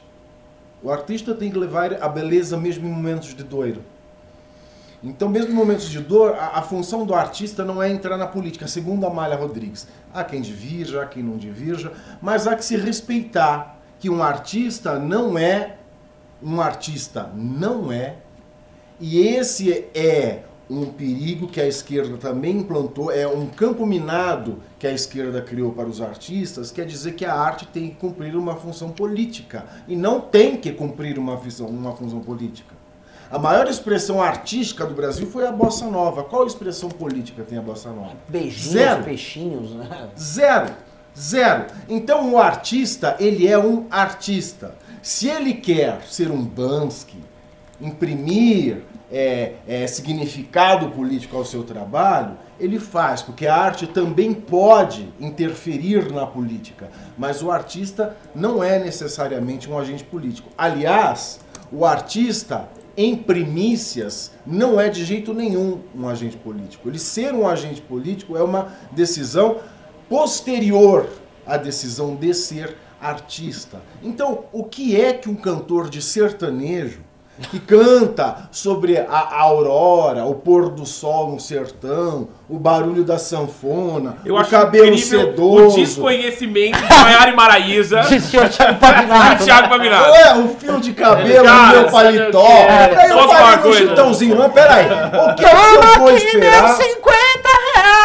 50 reais! Isso, não, isso aí, isso aí é outro. Isso é Também- outro? Também não sabe. Cara. Também não tá sabendo. Pra mim, Mas são todos o mesmo. Então, esse, esse é um preço que os artistas pagam em deixarem a esquerda é, dominar o espectro artístico da, da, da cena nacional. Isso acontece em, em- em muitas partes do mundo, porque de certa forma a arte se miscui com a política. Mas não tem que necessariamente ser político, então ela é uma cantora sertaneja, uma cantora de axé, não tem que se envolver com política. Aliás, é até desejável que não se, que não se meta com política, porque são pessoas, são influenciadores. E quando eles se metem a influenciar naquilo que eles não têm ciência, fazem merda. Olha, Falou tudo. coisa- Nossa, tudo. Coisa nossa olha quem acabou de voltar. e assim, a coisa é tão maravilhosa que chegou a maravilhosa, a diva, a musa, Nunca Meira. É a primeira vez que eu vi no rosto dela. É muito bonita ela. Pimbaço. Maravilha. Não, e Luca, eu- obrigado, assim, bem-vinda. de- Agora, Eu, deixa eu falar uma fico, eu coisa. olho uma bancada como essas hoje, eu fico só assim. Eu sou, eu sou um mero espectador de luxo. Sabe o que Tem eu deuses acho, aqui ao meu lado. Eu acho que... Deuses, pelo amor de Deus. Eu acho que a gente tá num momento, a gente tá vivendo um momento bem bizarro. E eu eu não tenho eu não tenho essa oposição que você tem em relação a artistas e políticas. Eu acredito que a arte, ela a arte é política, tá? Acredito que Casa a arte é artistas. política, tá? Casa dos Artistas com Alexandre Frota, Marinho Supla, Veloso. Mari Alexandre, Marinho Veloso. é, Mário Veloso. só, só artistas, muito políticos. Então acho que é, existe uma, um fenômeno muito esdrúxulo. E aí o, cara fez um comentário lá atrás falou assim: ah, o, cara, o, o Fofito fala do, da esquerda como se ele fosse de direita. Cara, eu critico quem eu quiser. ah, Já, já me colocaram camisa de esquerda aqui ou de direita. Você põe o que você quiser, foda-se, eu vou criticar do mesmo jeito. Então, é, eu acho que um dos equívocos da esquerda é ficar cobrando, esperando coisas, faz- esperando que as pessoas façam as coisas que eles querem que façam. Então, isso não é direita nem esquerda, isso é totalitário. Tá? Isso é, é aquela oposição, para quem gosta, isso ficou muito famoso, aquela, aquele quadro com esquerda, direita, totalitário e autoritário e liberal. Eu acho que Sim. isso é uma postura extremamente autoritária, seja de direita, seja de esquerda. É uma postura autoritária. Você achar que você tem que cagar regra pros outros. Ah, você tem que fazer isso, você tem que falar, você tem que isso. Meu, a Anitta Isso quer é rebolar de a porra da bunda dela. A Anitta tem uma atuação política muito importante. Eu acho que a atuação política da Anitta é muito importante. Qual é? Qual é? Não, cara, ela fala do, ela fala de uma, ela fala da do funk, ela fala da favela, ela dá Ela oportunidade fala, pra algumas ela pessoas. Ela fala da Ela dá bunda também. Ela fala da E ela bunda. mexe a porra. E ela, Ela chega fala no show dela. remexe, e ela chega no show gostoso. dela, vira a bunda e fala assim: vocês acharam que eu não ia mexer a minha bunda hoje? E bunda pra, E bunda que foda-se, deixa. É isso E aí. mexe a bunda. Parabéns, Anitta. Adoro a sua bunda. O. Meu, mas. Ficar esperando. Beijo pro Léo Santana, ó. Adoro a sua bunda. Cara, ficar esperando que as pessoas se, se manifestem. Na, na sexta-feira, eu fui tomado por ódio com esse vídeo do, do, Alvin? do Alvin. Eu fiquei possesso. Pô, imagino. Se a gente Cara, não gostou, imagina você. Imagina, imagina, eu juro, eu fiquei. Eu, eu cheguei a ficar alterado. assim. eu fiquei alterado. Por sorte, foi muito rápido e esse filho da puta foi embora. Mas é, é pra cara, é pra, é pra deixar você puto. Só que tem pessoas que não ficaram sabendo. Tem pessoas que estavam fazendo outras coisas, tem pessoas que estavam, sei lá, ensaiando ou outras coisas. E se você algum dia ligasse pra, pra elas, explicasse pra elas o que aconteceu e perguntasse pra elas, vocês acham legal? Ela falasse, acho o máximo. Ricardo Alvim, fofo, te amo, adorei o vídeo. Aí vai tomar no cu você é nazista. Cara, você botar rótulo nas pessoas não é legal. Esquerda, para. Para. Tem uma Só pergunta. aí falando em botar rótulo, ó, ó que puta link, hein? D2. A gente já falou do D2. Ah, é verdade, meu, né? perdoa. É que foi tema, Passando. foi tema ontem o D2. Mas é, isso é verdade, porque é o seguinte, se você começar a extrapolar, você obriga os, os políticos a ter, a- os artistas a terem que se posicionar sobre tudo. A gente podia, por exemplo, pegar um jornalista e ligar, olha, saiu uma nova decisão do Copom, uma ata nova, reduziu os juros em meio por cento. Alô, Alô, Ô, alô. Léo Santana. Alô, Léo ô Santana. Parangolé, o que, que você achou dessa Kevinho. decisão? Kevinho, é, Kevinho, reforma da Previdência. Isso aí. BPC ou não põe BPC na reforma, Kevinho? Não Kevinho, o que, que você acha do BPC? Estamos chegando na comunidade do funk num consenso ainda, as bases ainda vão discutir. As bases. Que merda é essa? Vai tomar no cu, meu. Mas, mas vamos paz. real. Existe essa obrigação. Alô, Carla extrapolando. Pérez, pra dar aumento tem que ter dotação orçamentária. O que, que você acha disso, Carla Me Pérez? dá um pouco, vou falar com o Xande. e vamos falar a verdade, exi... a gente está Sim, extrapolando, ela mas, por exemplo, na reforma da Previdência, artistas foram convocados para participar da luta contra a reforma. Eles não tinham a menor ideia do que eles estavam falando. O, o Gregório do Vivier ficava opinando, porque tem uns caras que gostam Não, disso. ele gosta, mas ele. Mas assim, ele gosta, ele nem se prepara, mas ele acha, porque tem um detalhe que É, é mas ele acha que ele, ele não é artista, ele se acha intelectual. Sim, sim. É, o do E- e- mas acha que é são muito caras que gostam dessa prerrogativa que é dada. Adoro Que intelectual. eles acham que essa prerrogativa é uma oportunidade para eles mostrarem algo mais. O Del Vivier é um desses caras. Tem muitos outros. É um cara que não para. Ah, vou falar uma outra, que vamos dizer assim, que é a grande patrona disso aí, a ex-mulher do Catano, a Paula Lavigne. A Paula Lavigne é uma mulher que assim, ela primeiro que ela, É, grande artista é, né? é, Ah, ela não é a mulher fez, do ah, Caetano? Ah, ela virou. Virou, né? menina virou de. Ela perdeu a verdade com o Caetano com os 13 anos de idade, Sim, mas- casou com ele, depois largou ele, e ela virou uma cafetina de Lei Rouanet. A função da Paula Lavigne é ser Não, cafetina Renan, de Lei não. Renan. Paula Lavigne é a maior produtora do cinema nacional dos anos 2000, dos anos 00. Uma grande produtora de cinema. Produziu muito no Brasil. Tipo, Todas as grandes. Não, posso, posso falar? Eu vou, vou fazer Não, mas tudo bem, Não, cara, não, um minuto. Mas Não, não, eu vou, eu vou levantar pra vocês você a levanta- filmografia da Paula Lavigne. Levanta que a a Paula filmografia. Lavigne, ela foi uma das pessoas que mais produziu Eu não sabia, cinema. sabendo. Não, não, não, agora, mas Fofito. Paula Lavigne, todo mundo sabe, ela e a máfia do Dendê, se você não anda com a turma dela nos bons períodos do petismo, você não pegava dinheiro para fazer sua produção, É isso seja aí. cinematográfica, seja em outras áreas. Não tinha Todo rir, mundo não. sabe disso. Tanto que lá, a famosa gangue do Leblon, a turma desses artistas aí, era a rainha desses caras.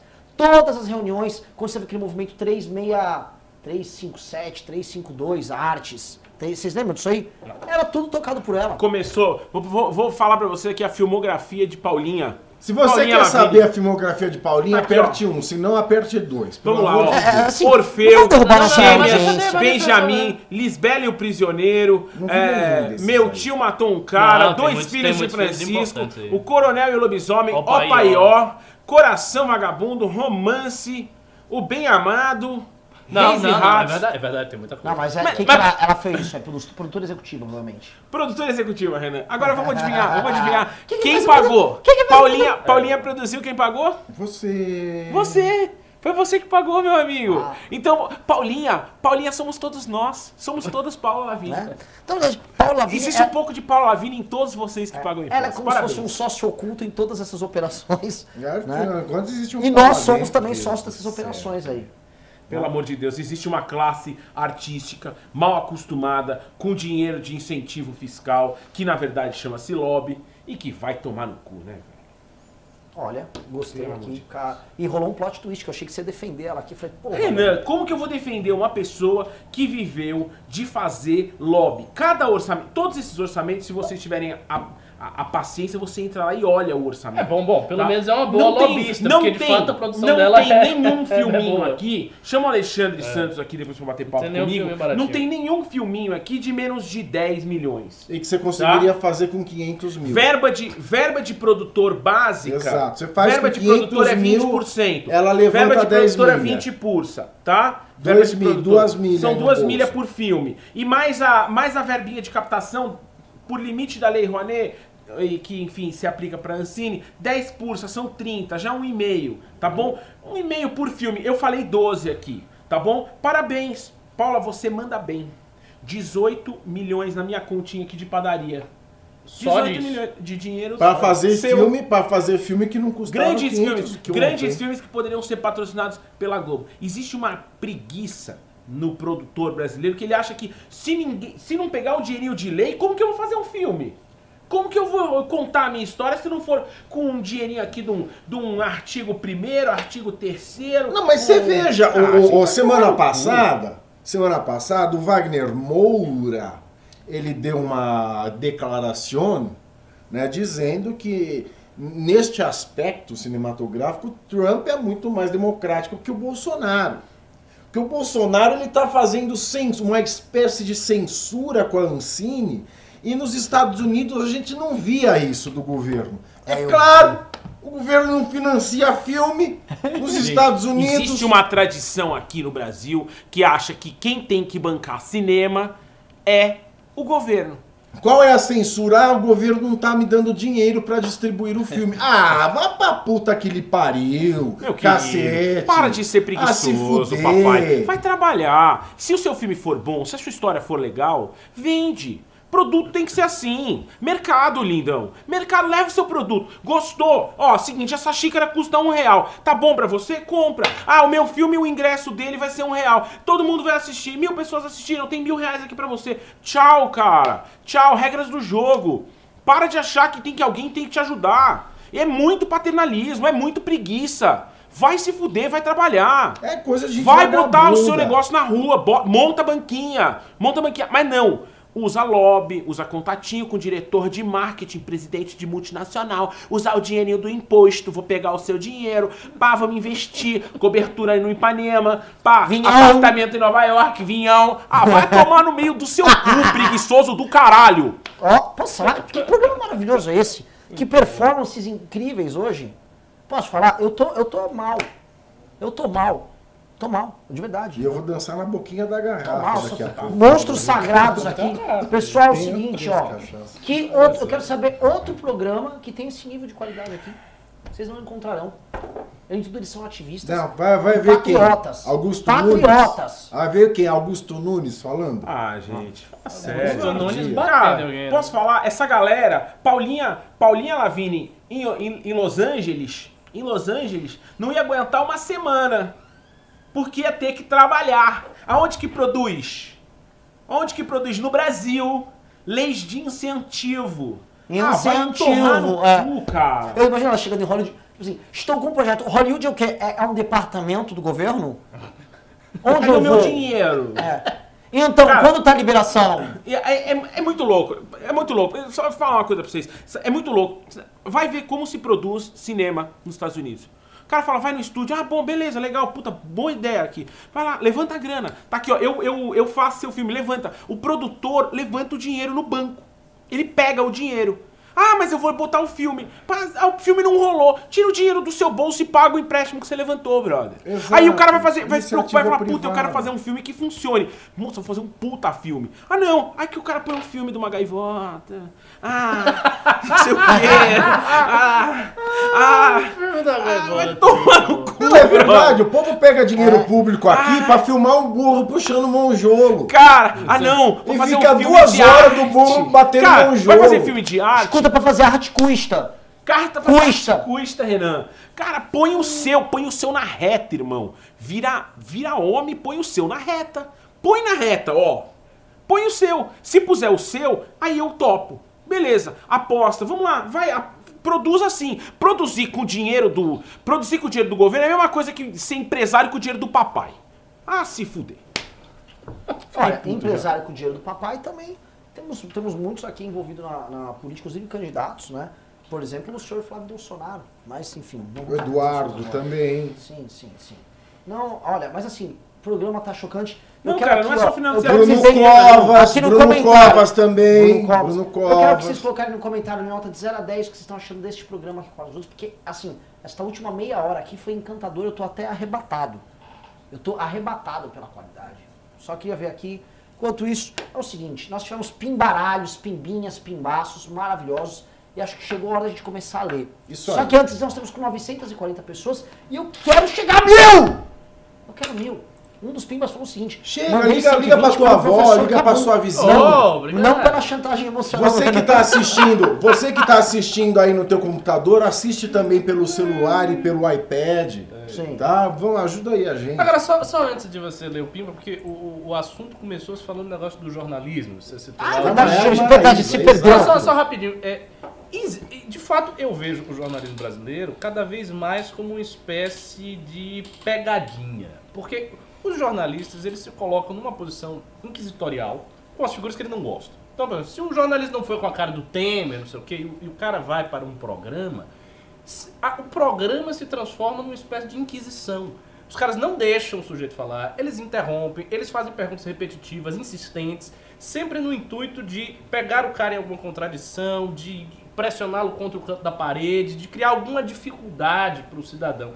Eu, não- eu não acho, sinceramente, não acho que esse seja o papel do jornalismo. Eu acho que assim, você tem todo o direito de ter perguntas polêmicas. O jornalismo não tem que ser uma coisa chapa branca, você tem que deixar o cara falar o que ele quiser, fazer uma perguntinha redondinha para ele tocar a bola. Não, você pode fazer pergunta polêmica, pode fazer pergunta sobre um, carro um caso de corrupção, uma coisa que ele não quer falar. Isso tudo pode.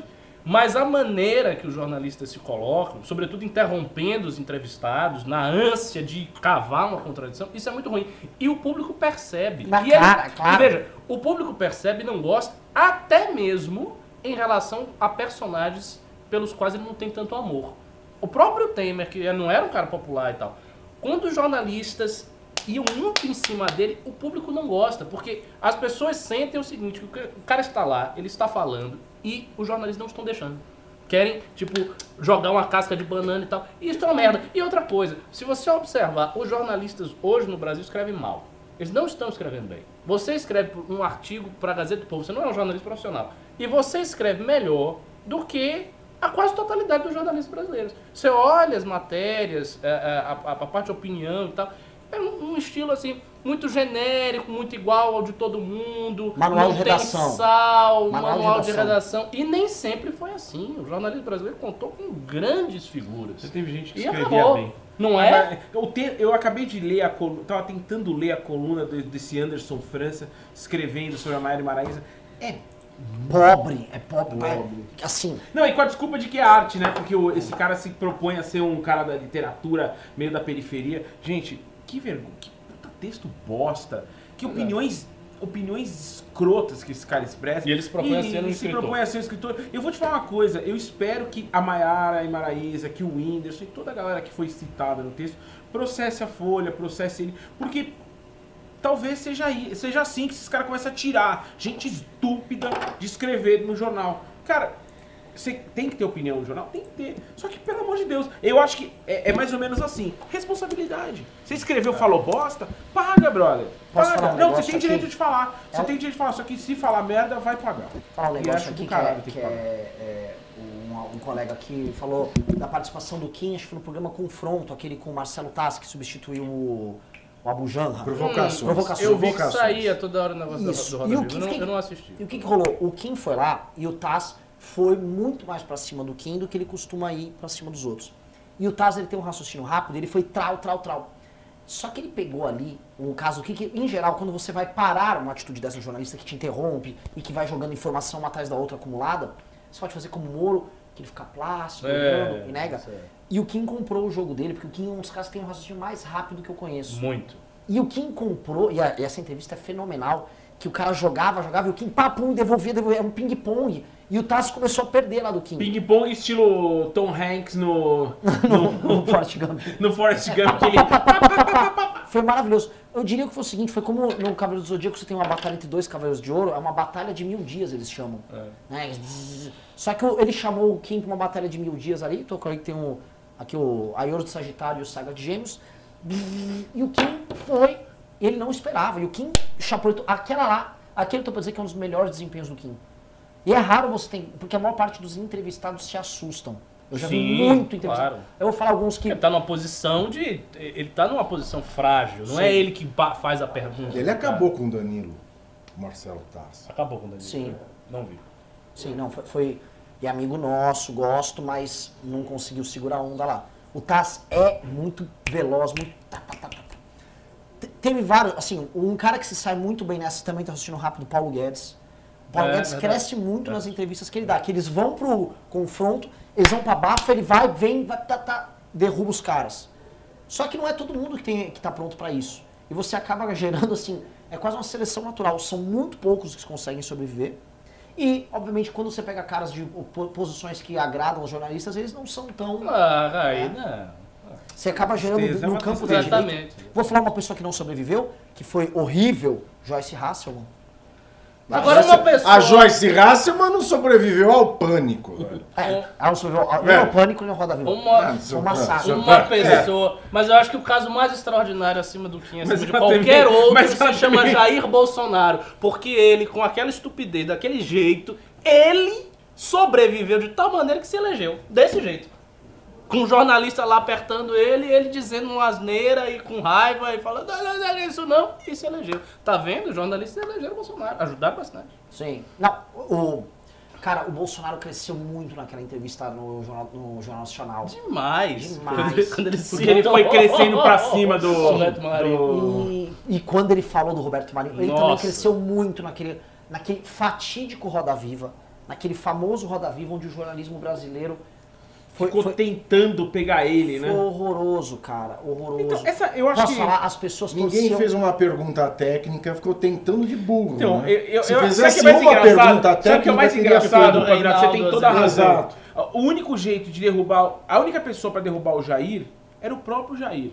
Exato. Exatamente. Era ele. Era só dar palanque pra ele falar, Jair, sensacional, agora me explica.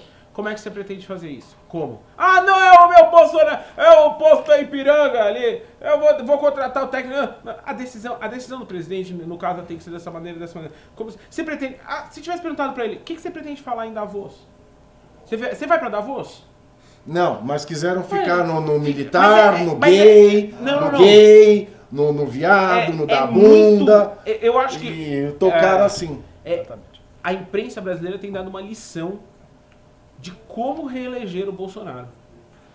No caminho da imprensa tradicional brasileira, eles vão conseguir reeleger essa, esse jumento. A quem estava comandando o programa? Quem tava? A Vera, Augusto Nunes. O quê? Esse Roda Viva? Não, do, do Bolsonaro. Ah, do Bolsonaro famoso. Cara, eu sempre, quando eles falam Augusto Nunes, eu sempre lembro aquela brincadeira do pânico. Lembra na época que tinha aqueles falando Antônio Nunes que dá um tapa na perna. Quando eu falo Augusto Nunes, eu tenho vontade de dar um tapa na perna de Ou um alguém. soco no Glenn, né? É. Mas é, é- é impressionante, assim. Eu, eu, assim. Você vê que a audiência aqui tá, tá todo mundo comentando aqui disso, disso, porque esse assunto ficou patente. Hoje é muito complicado. Por exemplo, eu escrevi uma coluna na Folha, vou divulgar, sou xingado. Ah, mas por que, que você tá. Por que. Se eu fosse dar uma entrevista na Globo. Ah, com certeza. Ah. A galera não gosta. Não gosta. Se criou assim, um, cri- um ranço contra criou. a imprensa A gente, a gente já comentou, a gente já fez vídeo, tem muito material no nosso canal disso, mas acho que é, é- é patente. Por professar uma outra moral muito particular, por ter uma visão de mundo, uma visão de política muito Riso, particular, eles é não conseguem se hein? comunicar com as pessoas. Pode beber do meu aqui. Eu, Posso, eu, não, Eu não, tá, eu não, tá, eu não só sei o que toma fazer, café e cachaça. Porque o, o jornalismo é, é fundamental. O jornalismo, assim, de verdade. A gente faz um trabalho aqui, porque a gente fala, não, não precisa de jornalismo, vou seguir os memes do MBL, do não sei o quê. Cara, você precisa de jornalismo investigativo que custa dinheiro. É. Você precisa ter matérias que agreguem muitas opiniões para te dar uma leitura de um cenário, não só político, como econômico, em diversas áreas. Exato. De a vida numa cidade, por que que tá trânsito, por que que vai chover. Essa mídia alternativa de direita, ela não tá, ela tá muito distante de conseguir substituir o jornalismo mainstream. Não, te- não sério. tem, não tem as estruturas, Não é não, uma tem coisa, nada. não é assim, é o algo Vai ver a lã na verdade, algo opinado. Não, mas eu digo até o nosso. Eu não estou nem falando desse caso. Eu estou falando assim dos melhores casos do jornalismo de direita. É muito opinativo, como, como você falou. Como é que vai fazer jornalismo investigativo? E como, como é é que o que tá MBL vai fazer isso? É muito difícil. Como é que tá aí no Brasil sem medo? Alguém tem não. notícia? O, o problema é o Não seguinte, sei é- exatamente. é- BSM. nem a esquerda consegue fraco, ter, Não tô vendo ninguém Eu também falando tô isso. vendo. nem a, Eu acho que a- BDSM. Não, É, BSM. não é Brasil sem medo. Ah tá, eu, eu, eu confundi com BDSM. Mas, vamos ler os pinos, né? Esses caras botaram muito dinheiro aí, Renan. Os caras botaram muito dinheiro, a gente tá... Vamos botar, Não, a gente vamos lá respeitando pimbas. o dinheiro dos nossos queridos aqui. É, vou começar com o pimbaço do nosso dono, né? Alessandro Mônico mandou 200 reais e falou um brinde à diversidade dessa bancada amazing. Obrigado, o, o, MB, o MBL nos representa. Obrigado, Alessandro. Você- se o MBL nos representa, você nos ilumina. Ó, ó, ó. Você nos alumeia, querido. Próximo pimbaço da Nuca Meira mandou 189,90 e falou: Voltei, pessoal! E de cara, essa bancada é incrível. Beijo pra todos, palminhas. Valeu, beijão. Obrigado, no Nunca que está devendo visita aqui no escritório. Né? Feliz ano. Eu, eu nunca já dei as pimbadas delas aqui, ne- pimbadas dela neste ano. E tá de volta aqui. Nunca. Eu quero ver. Boca sempre nos dando energia. Ó. né? É, é. Ela pode nuke. O, verso- o verbo, o Trump usa o verbo nuke o tempo todo. De, Nuke. de usar uma arma nuclear. Nukes. I'm gonna nuke you.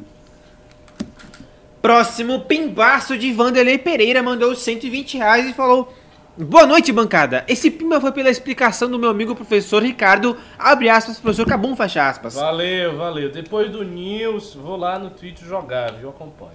Então o pimba foi. Termina de ler o Pimba, ô Riso. Calma, vocês, vocês Ah, atropelam tudo aqui, velho. Ah, foi- o pimba foi pelo Ricardo e não pela chantagem emocional do Renan Santos. Quero o livro autografado por todos. Cadê a Francine? Manda um abraço para a galera da Bahia, em especial para Camaçari, Bahia. Um Oh, abraço Camaçari para sede da- Camaçari, da Camaçari, Bahia. abraço aí. pra Olha, não esquece de mandar o e-mail para nossa produção pedindo quem é que você quer que assine, tá? Porque senão a gente não a lembra que são É. muitos pedidos. É. Já tivemos núcleo lá em Camaçari. Infelizmente ele foi dissolvido porque o coordenador bebia demais. Aí não deu certo. Mas mesmo. O coordenador bebeu o núcleo. Virou Bebeu. O núcleo de cachaçari. Continua. Próximo pimba de Kelly Maia, 74,90 e não falou nada. Muito obrigado. Muito obrigado. Muito obrigado, Kelly. Muito obrigado. Beijo pra você. Carlos Pisani Neto mandou 55 reais e falou: o trecho da música do El Chuck diz. Alibaba, o califa tá de olho no decote dela, tá de olho no biquinho do peitinho dela. Pode ser considerada uma grave ofensa ao Islã? Não, de maneira nenhuma. O califa é um representante político do Islã, ele não precisa ser. E o califa pode ter um harém. Portanto, isso é uma Exato. homenagem aos dotes viris do califa. Uau. Não é? Ó, Tá de olho no biquinho do peitinho dela. Na verdade, Tá o Califa, olho na por exemplo, ele pode calcinha dela, no harém de olho dele. no balanço É. E tá dela. de olho numa boa. É. Ah, ah, baba Alibaba. Boa. É. E Puta que os, os turcos, os turcos, É segundo, demais, segundo né? Byron, eh, não só gostavam das meninas, mas gostavam dos meninos também. Tinha um ditado lá que o Byron disse que os ingleses gostavam de garotas de cerveja e os turcos de meninos e café. É, não, mas você sabe que ah, no, Paquistão, eu estive no Paquistão em 2017, e tanto no Paquistão quanto Você no Afeganistão. Que tem um caralho faz problema. eu fui bater no Paquistão? Não, é sério, eu estava fazendo minha tese sobre fanatismo. E aí tem a questão do, do- do- dos bachás, né? Que são os meninos de, de, de 8 até 12 anos, que como eles estão naquele, naquele corpo ainda que nem não transicionou é, para homem, eles se vestem de mulheres e Sim, são sim. adotados Sim, sim, por senhores que o tratam como esposinhas. É como Nossa, são um os baixas. São É, aqueles que os é meninos ficam dançando, os caras ficam jogando dinheiro em cima deles. É Quando é dou aí. pimba, eu viro um. Ah, o nome? Um baixa. Eu sou um baixado pimba aqui. É isso aí. É só que você tá velhinho já. Pra ser um baixar vai até 12, 13. A hora que chega a 14, ele já tem que se reinventar como cafetina dos baixazinhos. Eu tentei pelo pimba. Não tá fácil a vida de baixar, viu, Renan? Ah, não tá, não tá. Vamos lá. pô. O pessoal tá bravo que a gente não respondeu a Francine. Não, a Francine foi embora, saiu xingando lá, fez uma, deu entrevista que é machista. A, a Francine tá se perfilando com o Intercept. Sim. O pensamento Ah, dela é? é o do Glenn. É. Glenn, Glenn, you shot me down. Mas já era um pouco assim, ela se segurava. the Ela se ground, segurava. Glenn, Glenn. Próximo Pimba de Lari comenta, mandou dois reais e falou: O que é essa pulseira aí, Renan? Pergunta pro Pavinato que me deu. O que é isso? O Pavinato, ele foi no, no médico, foi num hospital aí no Sírio, como ele é muito chique.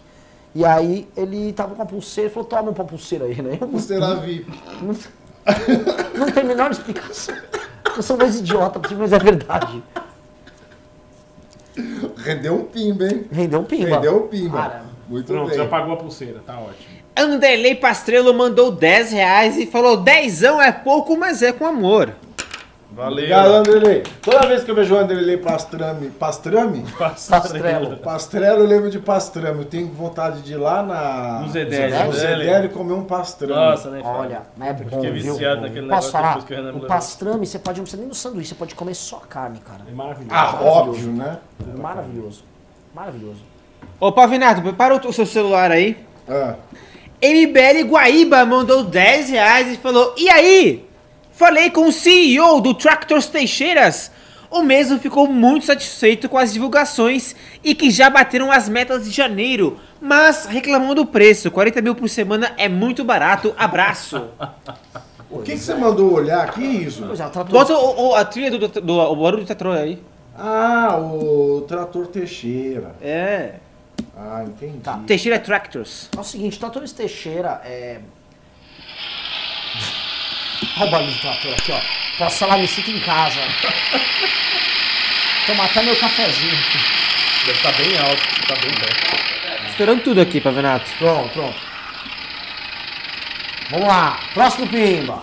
O André Souza mandou 2 reais naquele momento do programa. Ele pediu: chamem o professor Cabum pra live. Tá aí, professor Tô Cabum. aqui. Vamos lá.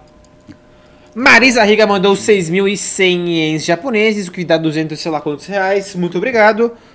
Marisa Rica, pimbeira do dia, hein? É isso aí. Marisa Rica. Marisa Rica. Ah, Anderley Pastrello mandou mais 10 reais e falou não, deix não deixar de peidar por causa dessa greta encrequeira. Chato do caralho, a Greta. Próximo, vai. É, belo Eu pimba. queria saber qual é, qual é o- a solução que ela vai dar para o arroto do boi Nelore. O arroto também é um O problema. arroto do boi Nelore, ele interfere na camada de ozônio. Tem que matar todos, Ela cara. deve ser vegetariana, não precisa de boi.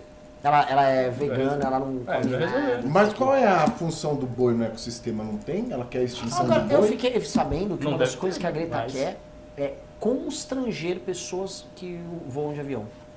Um Mas termo termo Mas não vou de avião. Isso a gente, isso Ela a gente falou ela quando ela apareceu Ah, na ela vai ONU. Aquele barquinho, aquele veleirinho que ela fez, é. que custa uma fortuna, aquilo foi uma crítica aos passageiros de avião. Tanto é que é, em Londres, acho que o instituto ligado à, à London School of Economics lançou um estudo barra manifesto para que as companhias aéreas deixassem de lado os programas de milhagem, porque isso aumentava as rotas dos voos das pessoas e com isso aumentava a pegada de carbono.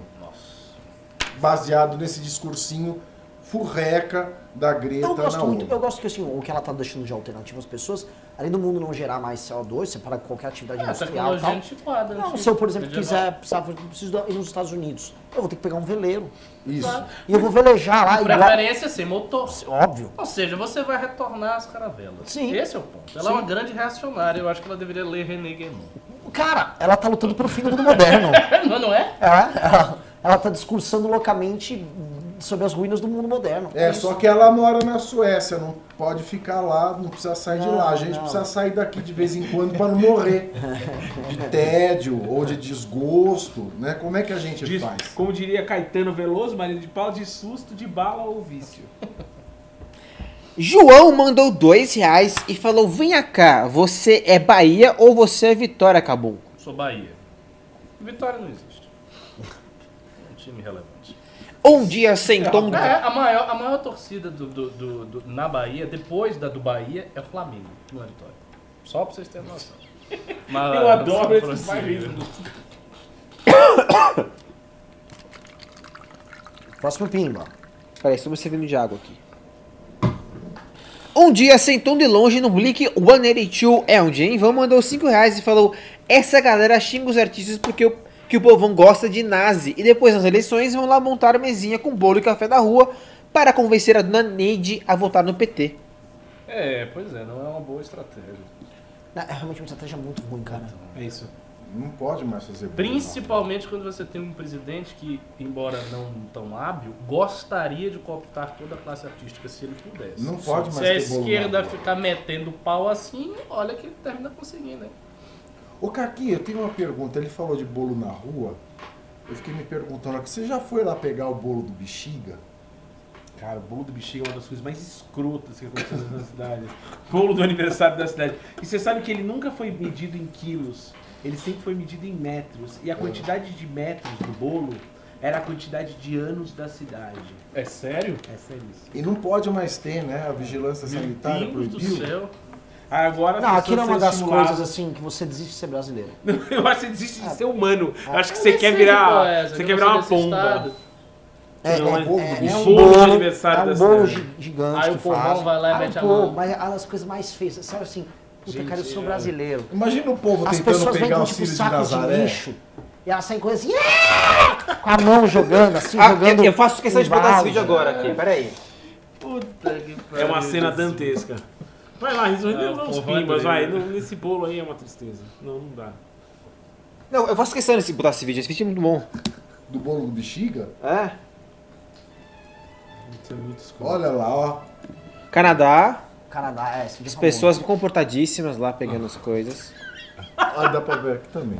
É, do- Isso aqui é que não bexiga. Não, isso é Toronto. Canadá, isso é Canadá. Aniversário de Toronto. Todo mundo Indonésia. comendo, né, Indonésia, Comendo bolinho e tal. Já é terceiro mundo, mas puta terceiro mundo. Indonésia. Essas fazem, olha que bonito, ó. Vamos lá, agora vai ser. ah, É bem parecido até com o do Brasil isso. É, porra, é do Ah, eles vão prato. servindo no pratinho, ó. México, pô, é, é, é- é tosqueira com a gente. Não, não, não, não, não, não, Renan. querem igual a gente. Não, Renan, não. Um pastel. Um pastel mexicano. É, o México é tosco também, igual a gente. Ah, mano, um tosco decente, mano, digno. É, mas a galera não tá. Ah, Brasil, Ó. Brasil, Brasil, atenção. ó. Cata o bolo do bexiga aqui. Estão fazendo bolo. Com a quantidade de metros, como eu tinha dito pra vocês, a quantidade de metros. Já estão dançando, os brasileiros já estão prontos. Olha lá, ó, Brasil. Ah lá, ó. Ei, que orgulho desse país. Calma que vai ficar bom. Os calma. baldes na mão. Calma. Todo Aí, mundo com a, a, o tapoé gigante. Olha, balde, velho. Olha isso.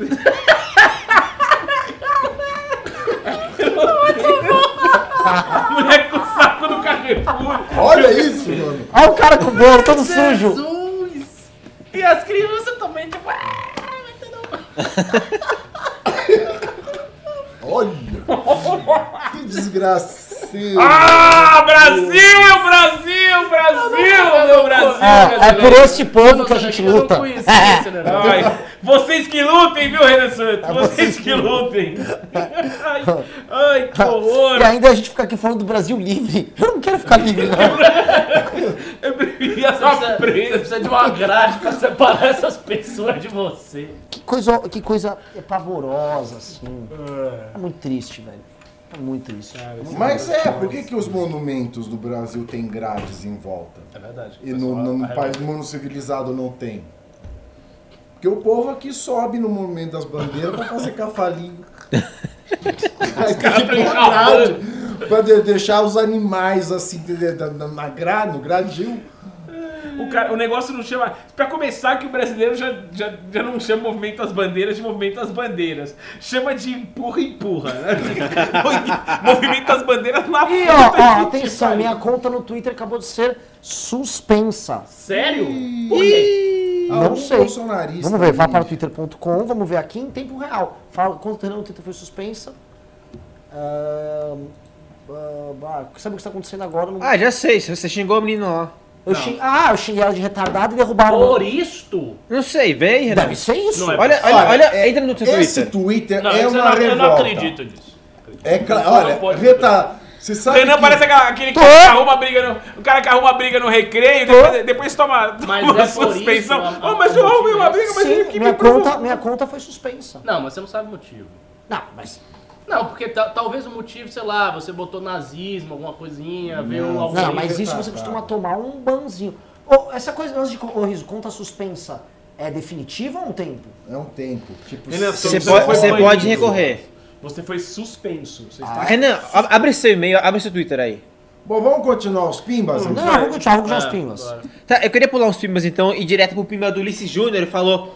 Se vocês perguntaram qual a função do boi, ele falou: a função do boi do- do- no, ecossist- no ecossistema é postar hashtag Bolsonaro 2020. Tô aqui, recebi um e-mail. Aqui. É, e ó, sua conta foi suspensa por violar o seguinte termo: violou a, a, a, a regra contra condutas de ódio. E é o meu tweet sobre a menina do a Nilce Moreto. É lógico. é, O que, que a Nilce deram- Moreto fez? O que, que Não, mas não é lógico. Qual é, Renan? Veja, Qual é você o- ser agressivo... Não, mas o Twitter não tem lógica. Eles vêm, o povo vem em comentário meu falar assim, é, é, é viado, é. viado, Ah. criador de AIDS, depósito Ah. de DST. E não tem a- nisso aí. Exato, Não tem, ele não, não, não viu nada. O. Twitter não vê nada. Ele chega assim, chega assim, viado, criador de AIDS, depósito de DST. O Twitter não vê nada, não tem Cara, nada assim, demais. O pimba, da, o pimba do bolo é o melhor. Não tem Posso- nada outra coisa-? Oi. Dá pra recorrer? Como é que Não, funciona? e, Cara, no e-mail aí que parece. outra coisa, tem ele ainda aqui, ó. pediu desculpa pra mulher. É, if you wish to appeal the suspension, please contact our support team. Ah, vai. É, Então vai, veja, manda bala aí. Tá, não vou todo mundo do programa aqui, É, mas. vamos lá. aí, nós já estamos acabando. Deve ser. O, o, o pimba Vamos do lá, os é pimbas ótimo. aí. O último do bolo, o cara fala o seguinte: deve ser desconfortável chegar em casa com sua bacia de 20 litros de bolo e encontrar um pelo de sovaco da pessoa que pegou a fatia de 20 litros na sua direita. Esse foi o pimba de Ulisses Júnior que mandou 10 reais. Ai, caralho. Ai, Brasil. Ai, Brasil. Ai, Brasil. Tá difícil demais, Brasil. Tá difícil, Brasil. Vai lá, Riso. Eduardo Borja mandou 5 reais e falou: Sou formado na área de produção audiovisual e todos os professores que eu tive são loucos por Lei Rouanet, dando a desculpa de que o Brasil não tem animação 3D. É lógico que é louco de Rouanet. Todo mundo é louco por uma teta. Porque o cara sempre pensa que a teta é uma, uma hora um dia eu vou mamar. O cara acha que tem que ter teta. Ah, eu também quero mamar. Você tem que ter teta. Se eu não tiver teta, como que eu vou mamar? Vai ter que trabalhar, vai ser foda. Olha, eu vou falar pra você, nunca tive teta na minha vida. Ah, toda a Não, gente não. sabe. Mas Outra nem, coisa, nem de aleitamento Se- materno. Mas você também gosta de mamar. Fica nem na de sua, vai. aleitamento materno. Filha da puta. Vai se fuder. Eu tô falando de teta. Estou falando de teta. Outra coisa, você tinha que virar homem público logo, entrar na política, que no mínimo problema com rachadinha você jamais vai ter. Não. A gente sabe que rachadinha nunca vai Não é tua praia. Vamos lá. Vamos lá, é. Inayati Henrique mandou 10 reais e falou: Esse pimba foi para a performance do Fofito, falando da Paula Lavigne. Que foi fabuloso. Isso aí. Vamos lá. Eu achei incrível as pessoas achando que, era, que tinha alguma chance de eu defender essa porcalhada que essa gente faz. Mas, bom, beleza. Obrigado, gente. Obrigado, obrigado pelo pin. Caio Guarnieri mandou 2 dólares e falou: Entrei na live, me deparo com Guilherme Boulos, what the fuck. É isso, brother. Guilherme Boulos agora é liberal e quer menos intervenção estatal. Beijo, beijo do E Boulos pra você. Beijo do Boulos. Neto Martins mandou 7,90 e não falou nada. Beijo. Muito obrigado. Obrigado. Julien Garcia mandou no- 7,90 e falou: Nossa, foi tu pistola, muito bom, abração pra vocês. Valeu. Valeu. Ulisses Júnior mandou mais 5 reais e falou: Aiolos, Aiolos não aguentaria 5 minutos de porrada com o Saga. Be- Bela pergunta, hein? Cinco minutos não dá pra falar. Ah, ele afirmou, não dá, não dá, ele não afirmou. Não, não dá, não, É uma não, afirmação. é uma Foi afirmação, Renan. não sei dizer. O, o Saga é o mais poderoso de todos eles, mas eu não, não dá pra falar com a Ios, não daria trabalho pra ele.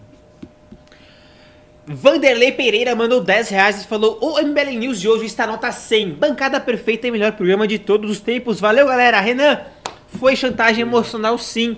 Deixe de baratino. Pergunta para o Ricardo o que é baratino. O que é baratinho? Baratinho é uma expressão lá da Bahia, que quer dizer malandragem, conversa fiada. Ah, é? Então quando você vai desbaratinar, Eu não sei se tem a ver com isso, não. Eu acho que é um neologismo que os caras criaram. Eles Ah. nem pensaram em desbaratinar. É. É. que nem baculejo. Tem aqui Entendi. também. Igual gala. Baculejo. Baculejo é quando a polícia te bate. Aí, Gala. ah, esta num baculejo, tá boa. Tem um nome até pra isso, só que é tão Baculejo. comum na Bahia. Tão comum na Bahia. Pô, muito Tem comum nome. no carnaval, então, meu É filho. tanto Ah, bacu- e também tem, também tem gala, que é uma expressão muito comum. Sim, O que quer dizer? mas não só na Bahia. Não, não é, não é nordestina mesmo, é regional. Não é a gala. Ah, ah, você não sabe? Não, ninguém, ninguém no Sudeste sabe. Não sabe aqui no sul- Sudeste. No Sudeste não sabe o que é gala. Rapaz, gala é um negócio que eu acho que você não vai querer na sua boca. Depois você procure ver. Tirem as crianças da sala. É, é, perdão, perdão. Podemos usar lá, o termo científico. É Vamos lá, sêmen. vamos lá. É o sêmen. Ah, que legal, falou de Obrigado, valeu. Obrigado. Obrigado. Obrigado, Google. Rafael Piccolo mandou 5 reais e falou: Roda Viva do Bolsonaro não era o Augusto Nunes, era o Ricardo Lessa. Ah, tá. Hum, Tá na mesma. Fica, tá muito. tudo certo. Próximo. Orlando Neto mandou 5 reais e falou: Que reunião foi essa com a Joyce para compor a chapa com o Arthur? Fato? Mito. mito, Mito. Mito. mito. A Joyce, inclusive, tá fora do Brasil, tá viajando. Caio Aguiar mandou 5 dólares e falou: Vocês acham que o Bolsonaro sairia tranquilamente do poder em caso de uma eventual derrota em 22? Cara- Receio que ele não largue o osso tão fácil assim. Eu acho que vai não. fazer o quê? Ele vai dizer, não vou sair, me tirem. Mentira. Próximo. Kelly Maia mandou 10,90 e falou: Pave responde. O quê? Beleza. Fábio responderá. Respondo, querido. Kelly, não entendemos. O próximo pimba é o do. Do pelo no sovaco lá no balde de, de bolo e acabou. Isso aí. E Gente. acabou. Posso falar? Que news hoje, hein, né? Não. News divino. Tô saindo sem minha conta do Twitter. Só entendendo, não entendo nada de Twitter. Conta suspensa quer dizer que eu perdi a conta? Não, Não. suspensa. Ah, Você tomou um não, gancho, não né? Vai. Não, não sei. A suspensão, ela se. Ela, ela, ela define. Ela. Ela é diferente da exclusão. Sua conta não foi excluída, nem, você não foi banido. Você foi suspenso. Eu Ah, o, tu- você o não- Danilo do Gentili vive sendo suspenso do Twitter, é verdade. E ele volta. Pois é. Bom, eu vou pedir licença aqui que eu vou começar a Não, preparar faz o as seguinte, coisas vamos fazer o encerramento já, porque terminamos Ah, o programa. Aí. Tá- Vamos Vamos, encerrar. então vamos encerrar. Eu queria pedir as considerações finais aqui do senhor Pavinato, depois do professor Cabum, do, do Fofito, e eu faço aqui o encerramento. Olha, boa noite, obrigado aí pela sua audiência, por estar conosco mais uma vez. Se vocês gostaram eh, do News hoje, saibam que também nós daqui gostamos, nós achamos hoje um, um- um News muito diferenciado, muito, muito mais robusto. né? Teve uma carga de autenticidade e conteúdo aqui que foi, eh, foi incrível. E para todo mundo aí que, que, que fala mal do, do, do, do MBL, que fala mal do MBL para você que gosta de ver o MBL, que gosta de ver o News, a gente vem aqui por puro amor ao debate, né? a gente vem aqui por puro eh, amor a informar e a debater e a trazer o que há de melhor no- no diálogo democrático, respeitando opiniões diversas. É claro que nós temos nosso espectro mais à direita, mas nós viemos, nós nos doamos porque nós acreditamos no, no debate, na informação e na boa formação. Então, obrigado por estar aí e enquanto vocês estiverem aí, nós estaremos aqui trazendo conteúdo. Pô, você falou bonito pra caramba, hein? Bom, o que eu quero dizer é apenas o seguinte, que eu vou jogar agora, estejam lá no Twitch, vou fazer um personagem, acho que vou botar lá o nome de Ayatollah Kabum. Vai ser um personagem no pensamento. Vai, Isso aí, Ayatollah. senhores. Bom, Ayatollah. é, Acho que vocês me perguntam muito, ah, mas o Fofita é de direita, o Fofita é de esquerda. Eu acho que a, meus comentários aqui, a minha atuação nesse programa tem sempre se pautado por o que eu chamo de bom senso. Hum. Eu acho que tem vários momentos em que você não precisa ter alinhamento ideológico, só precisa ter noção. Então eu tento falar para vocês e falar para aqui na bancada aquilo que eu acredito com base nas coisas que eu vejo e enfim. Então tem momentos, tem coisas que não dá para passar. E de, independe de acho que independe de alinhamento ideológico. Eu tento me pautar por bom senso e por coisas, valores que eu tenho. Se vocês concordam, acho legal. Se vocês gostam, fico feliz. Obrigado pelos pimbas e obrigado pelos comentários. Valeu. Bom, soube, né, não, primeiro, diante do importantíssimo trabalho que a Tratores Teixeira faz para a comunidade agrária do Rio Grande do Sul, sabendo que contamos hoje com o nosso triunvirato, Luca Meira, Marisa Iga e, obviamente, Alessandro Mônaco, estava só de a deixa. Declaro este incrível, acho que o melhor programa até agora de 2020, programa por encerrado. Beijos a todos. Goodbye. Vamos pro Twitch. Deixa eu ir lá. Bom Twitch. Muito obrigado pela audiência. Não esqueça de se inscrever no canal, deixar seu like no vídeo e ativar o sininho. Siga-me também nas outras redes sociais. Arroba Believe no Twitter, no Instagram, barra Believe no Facebook. Começaremos o Twitch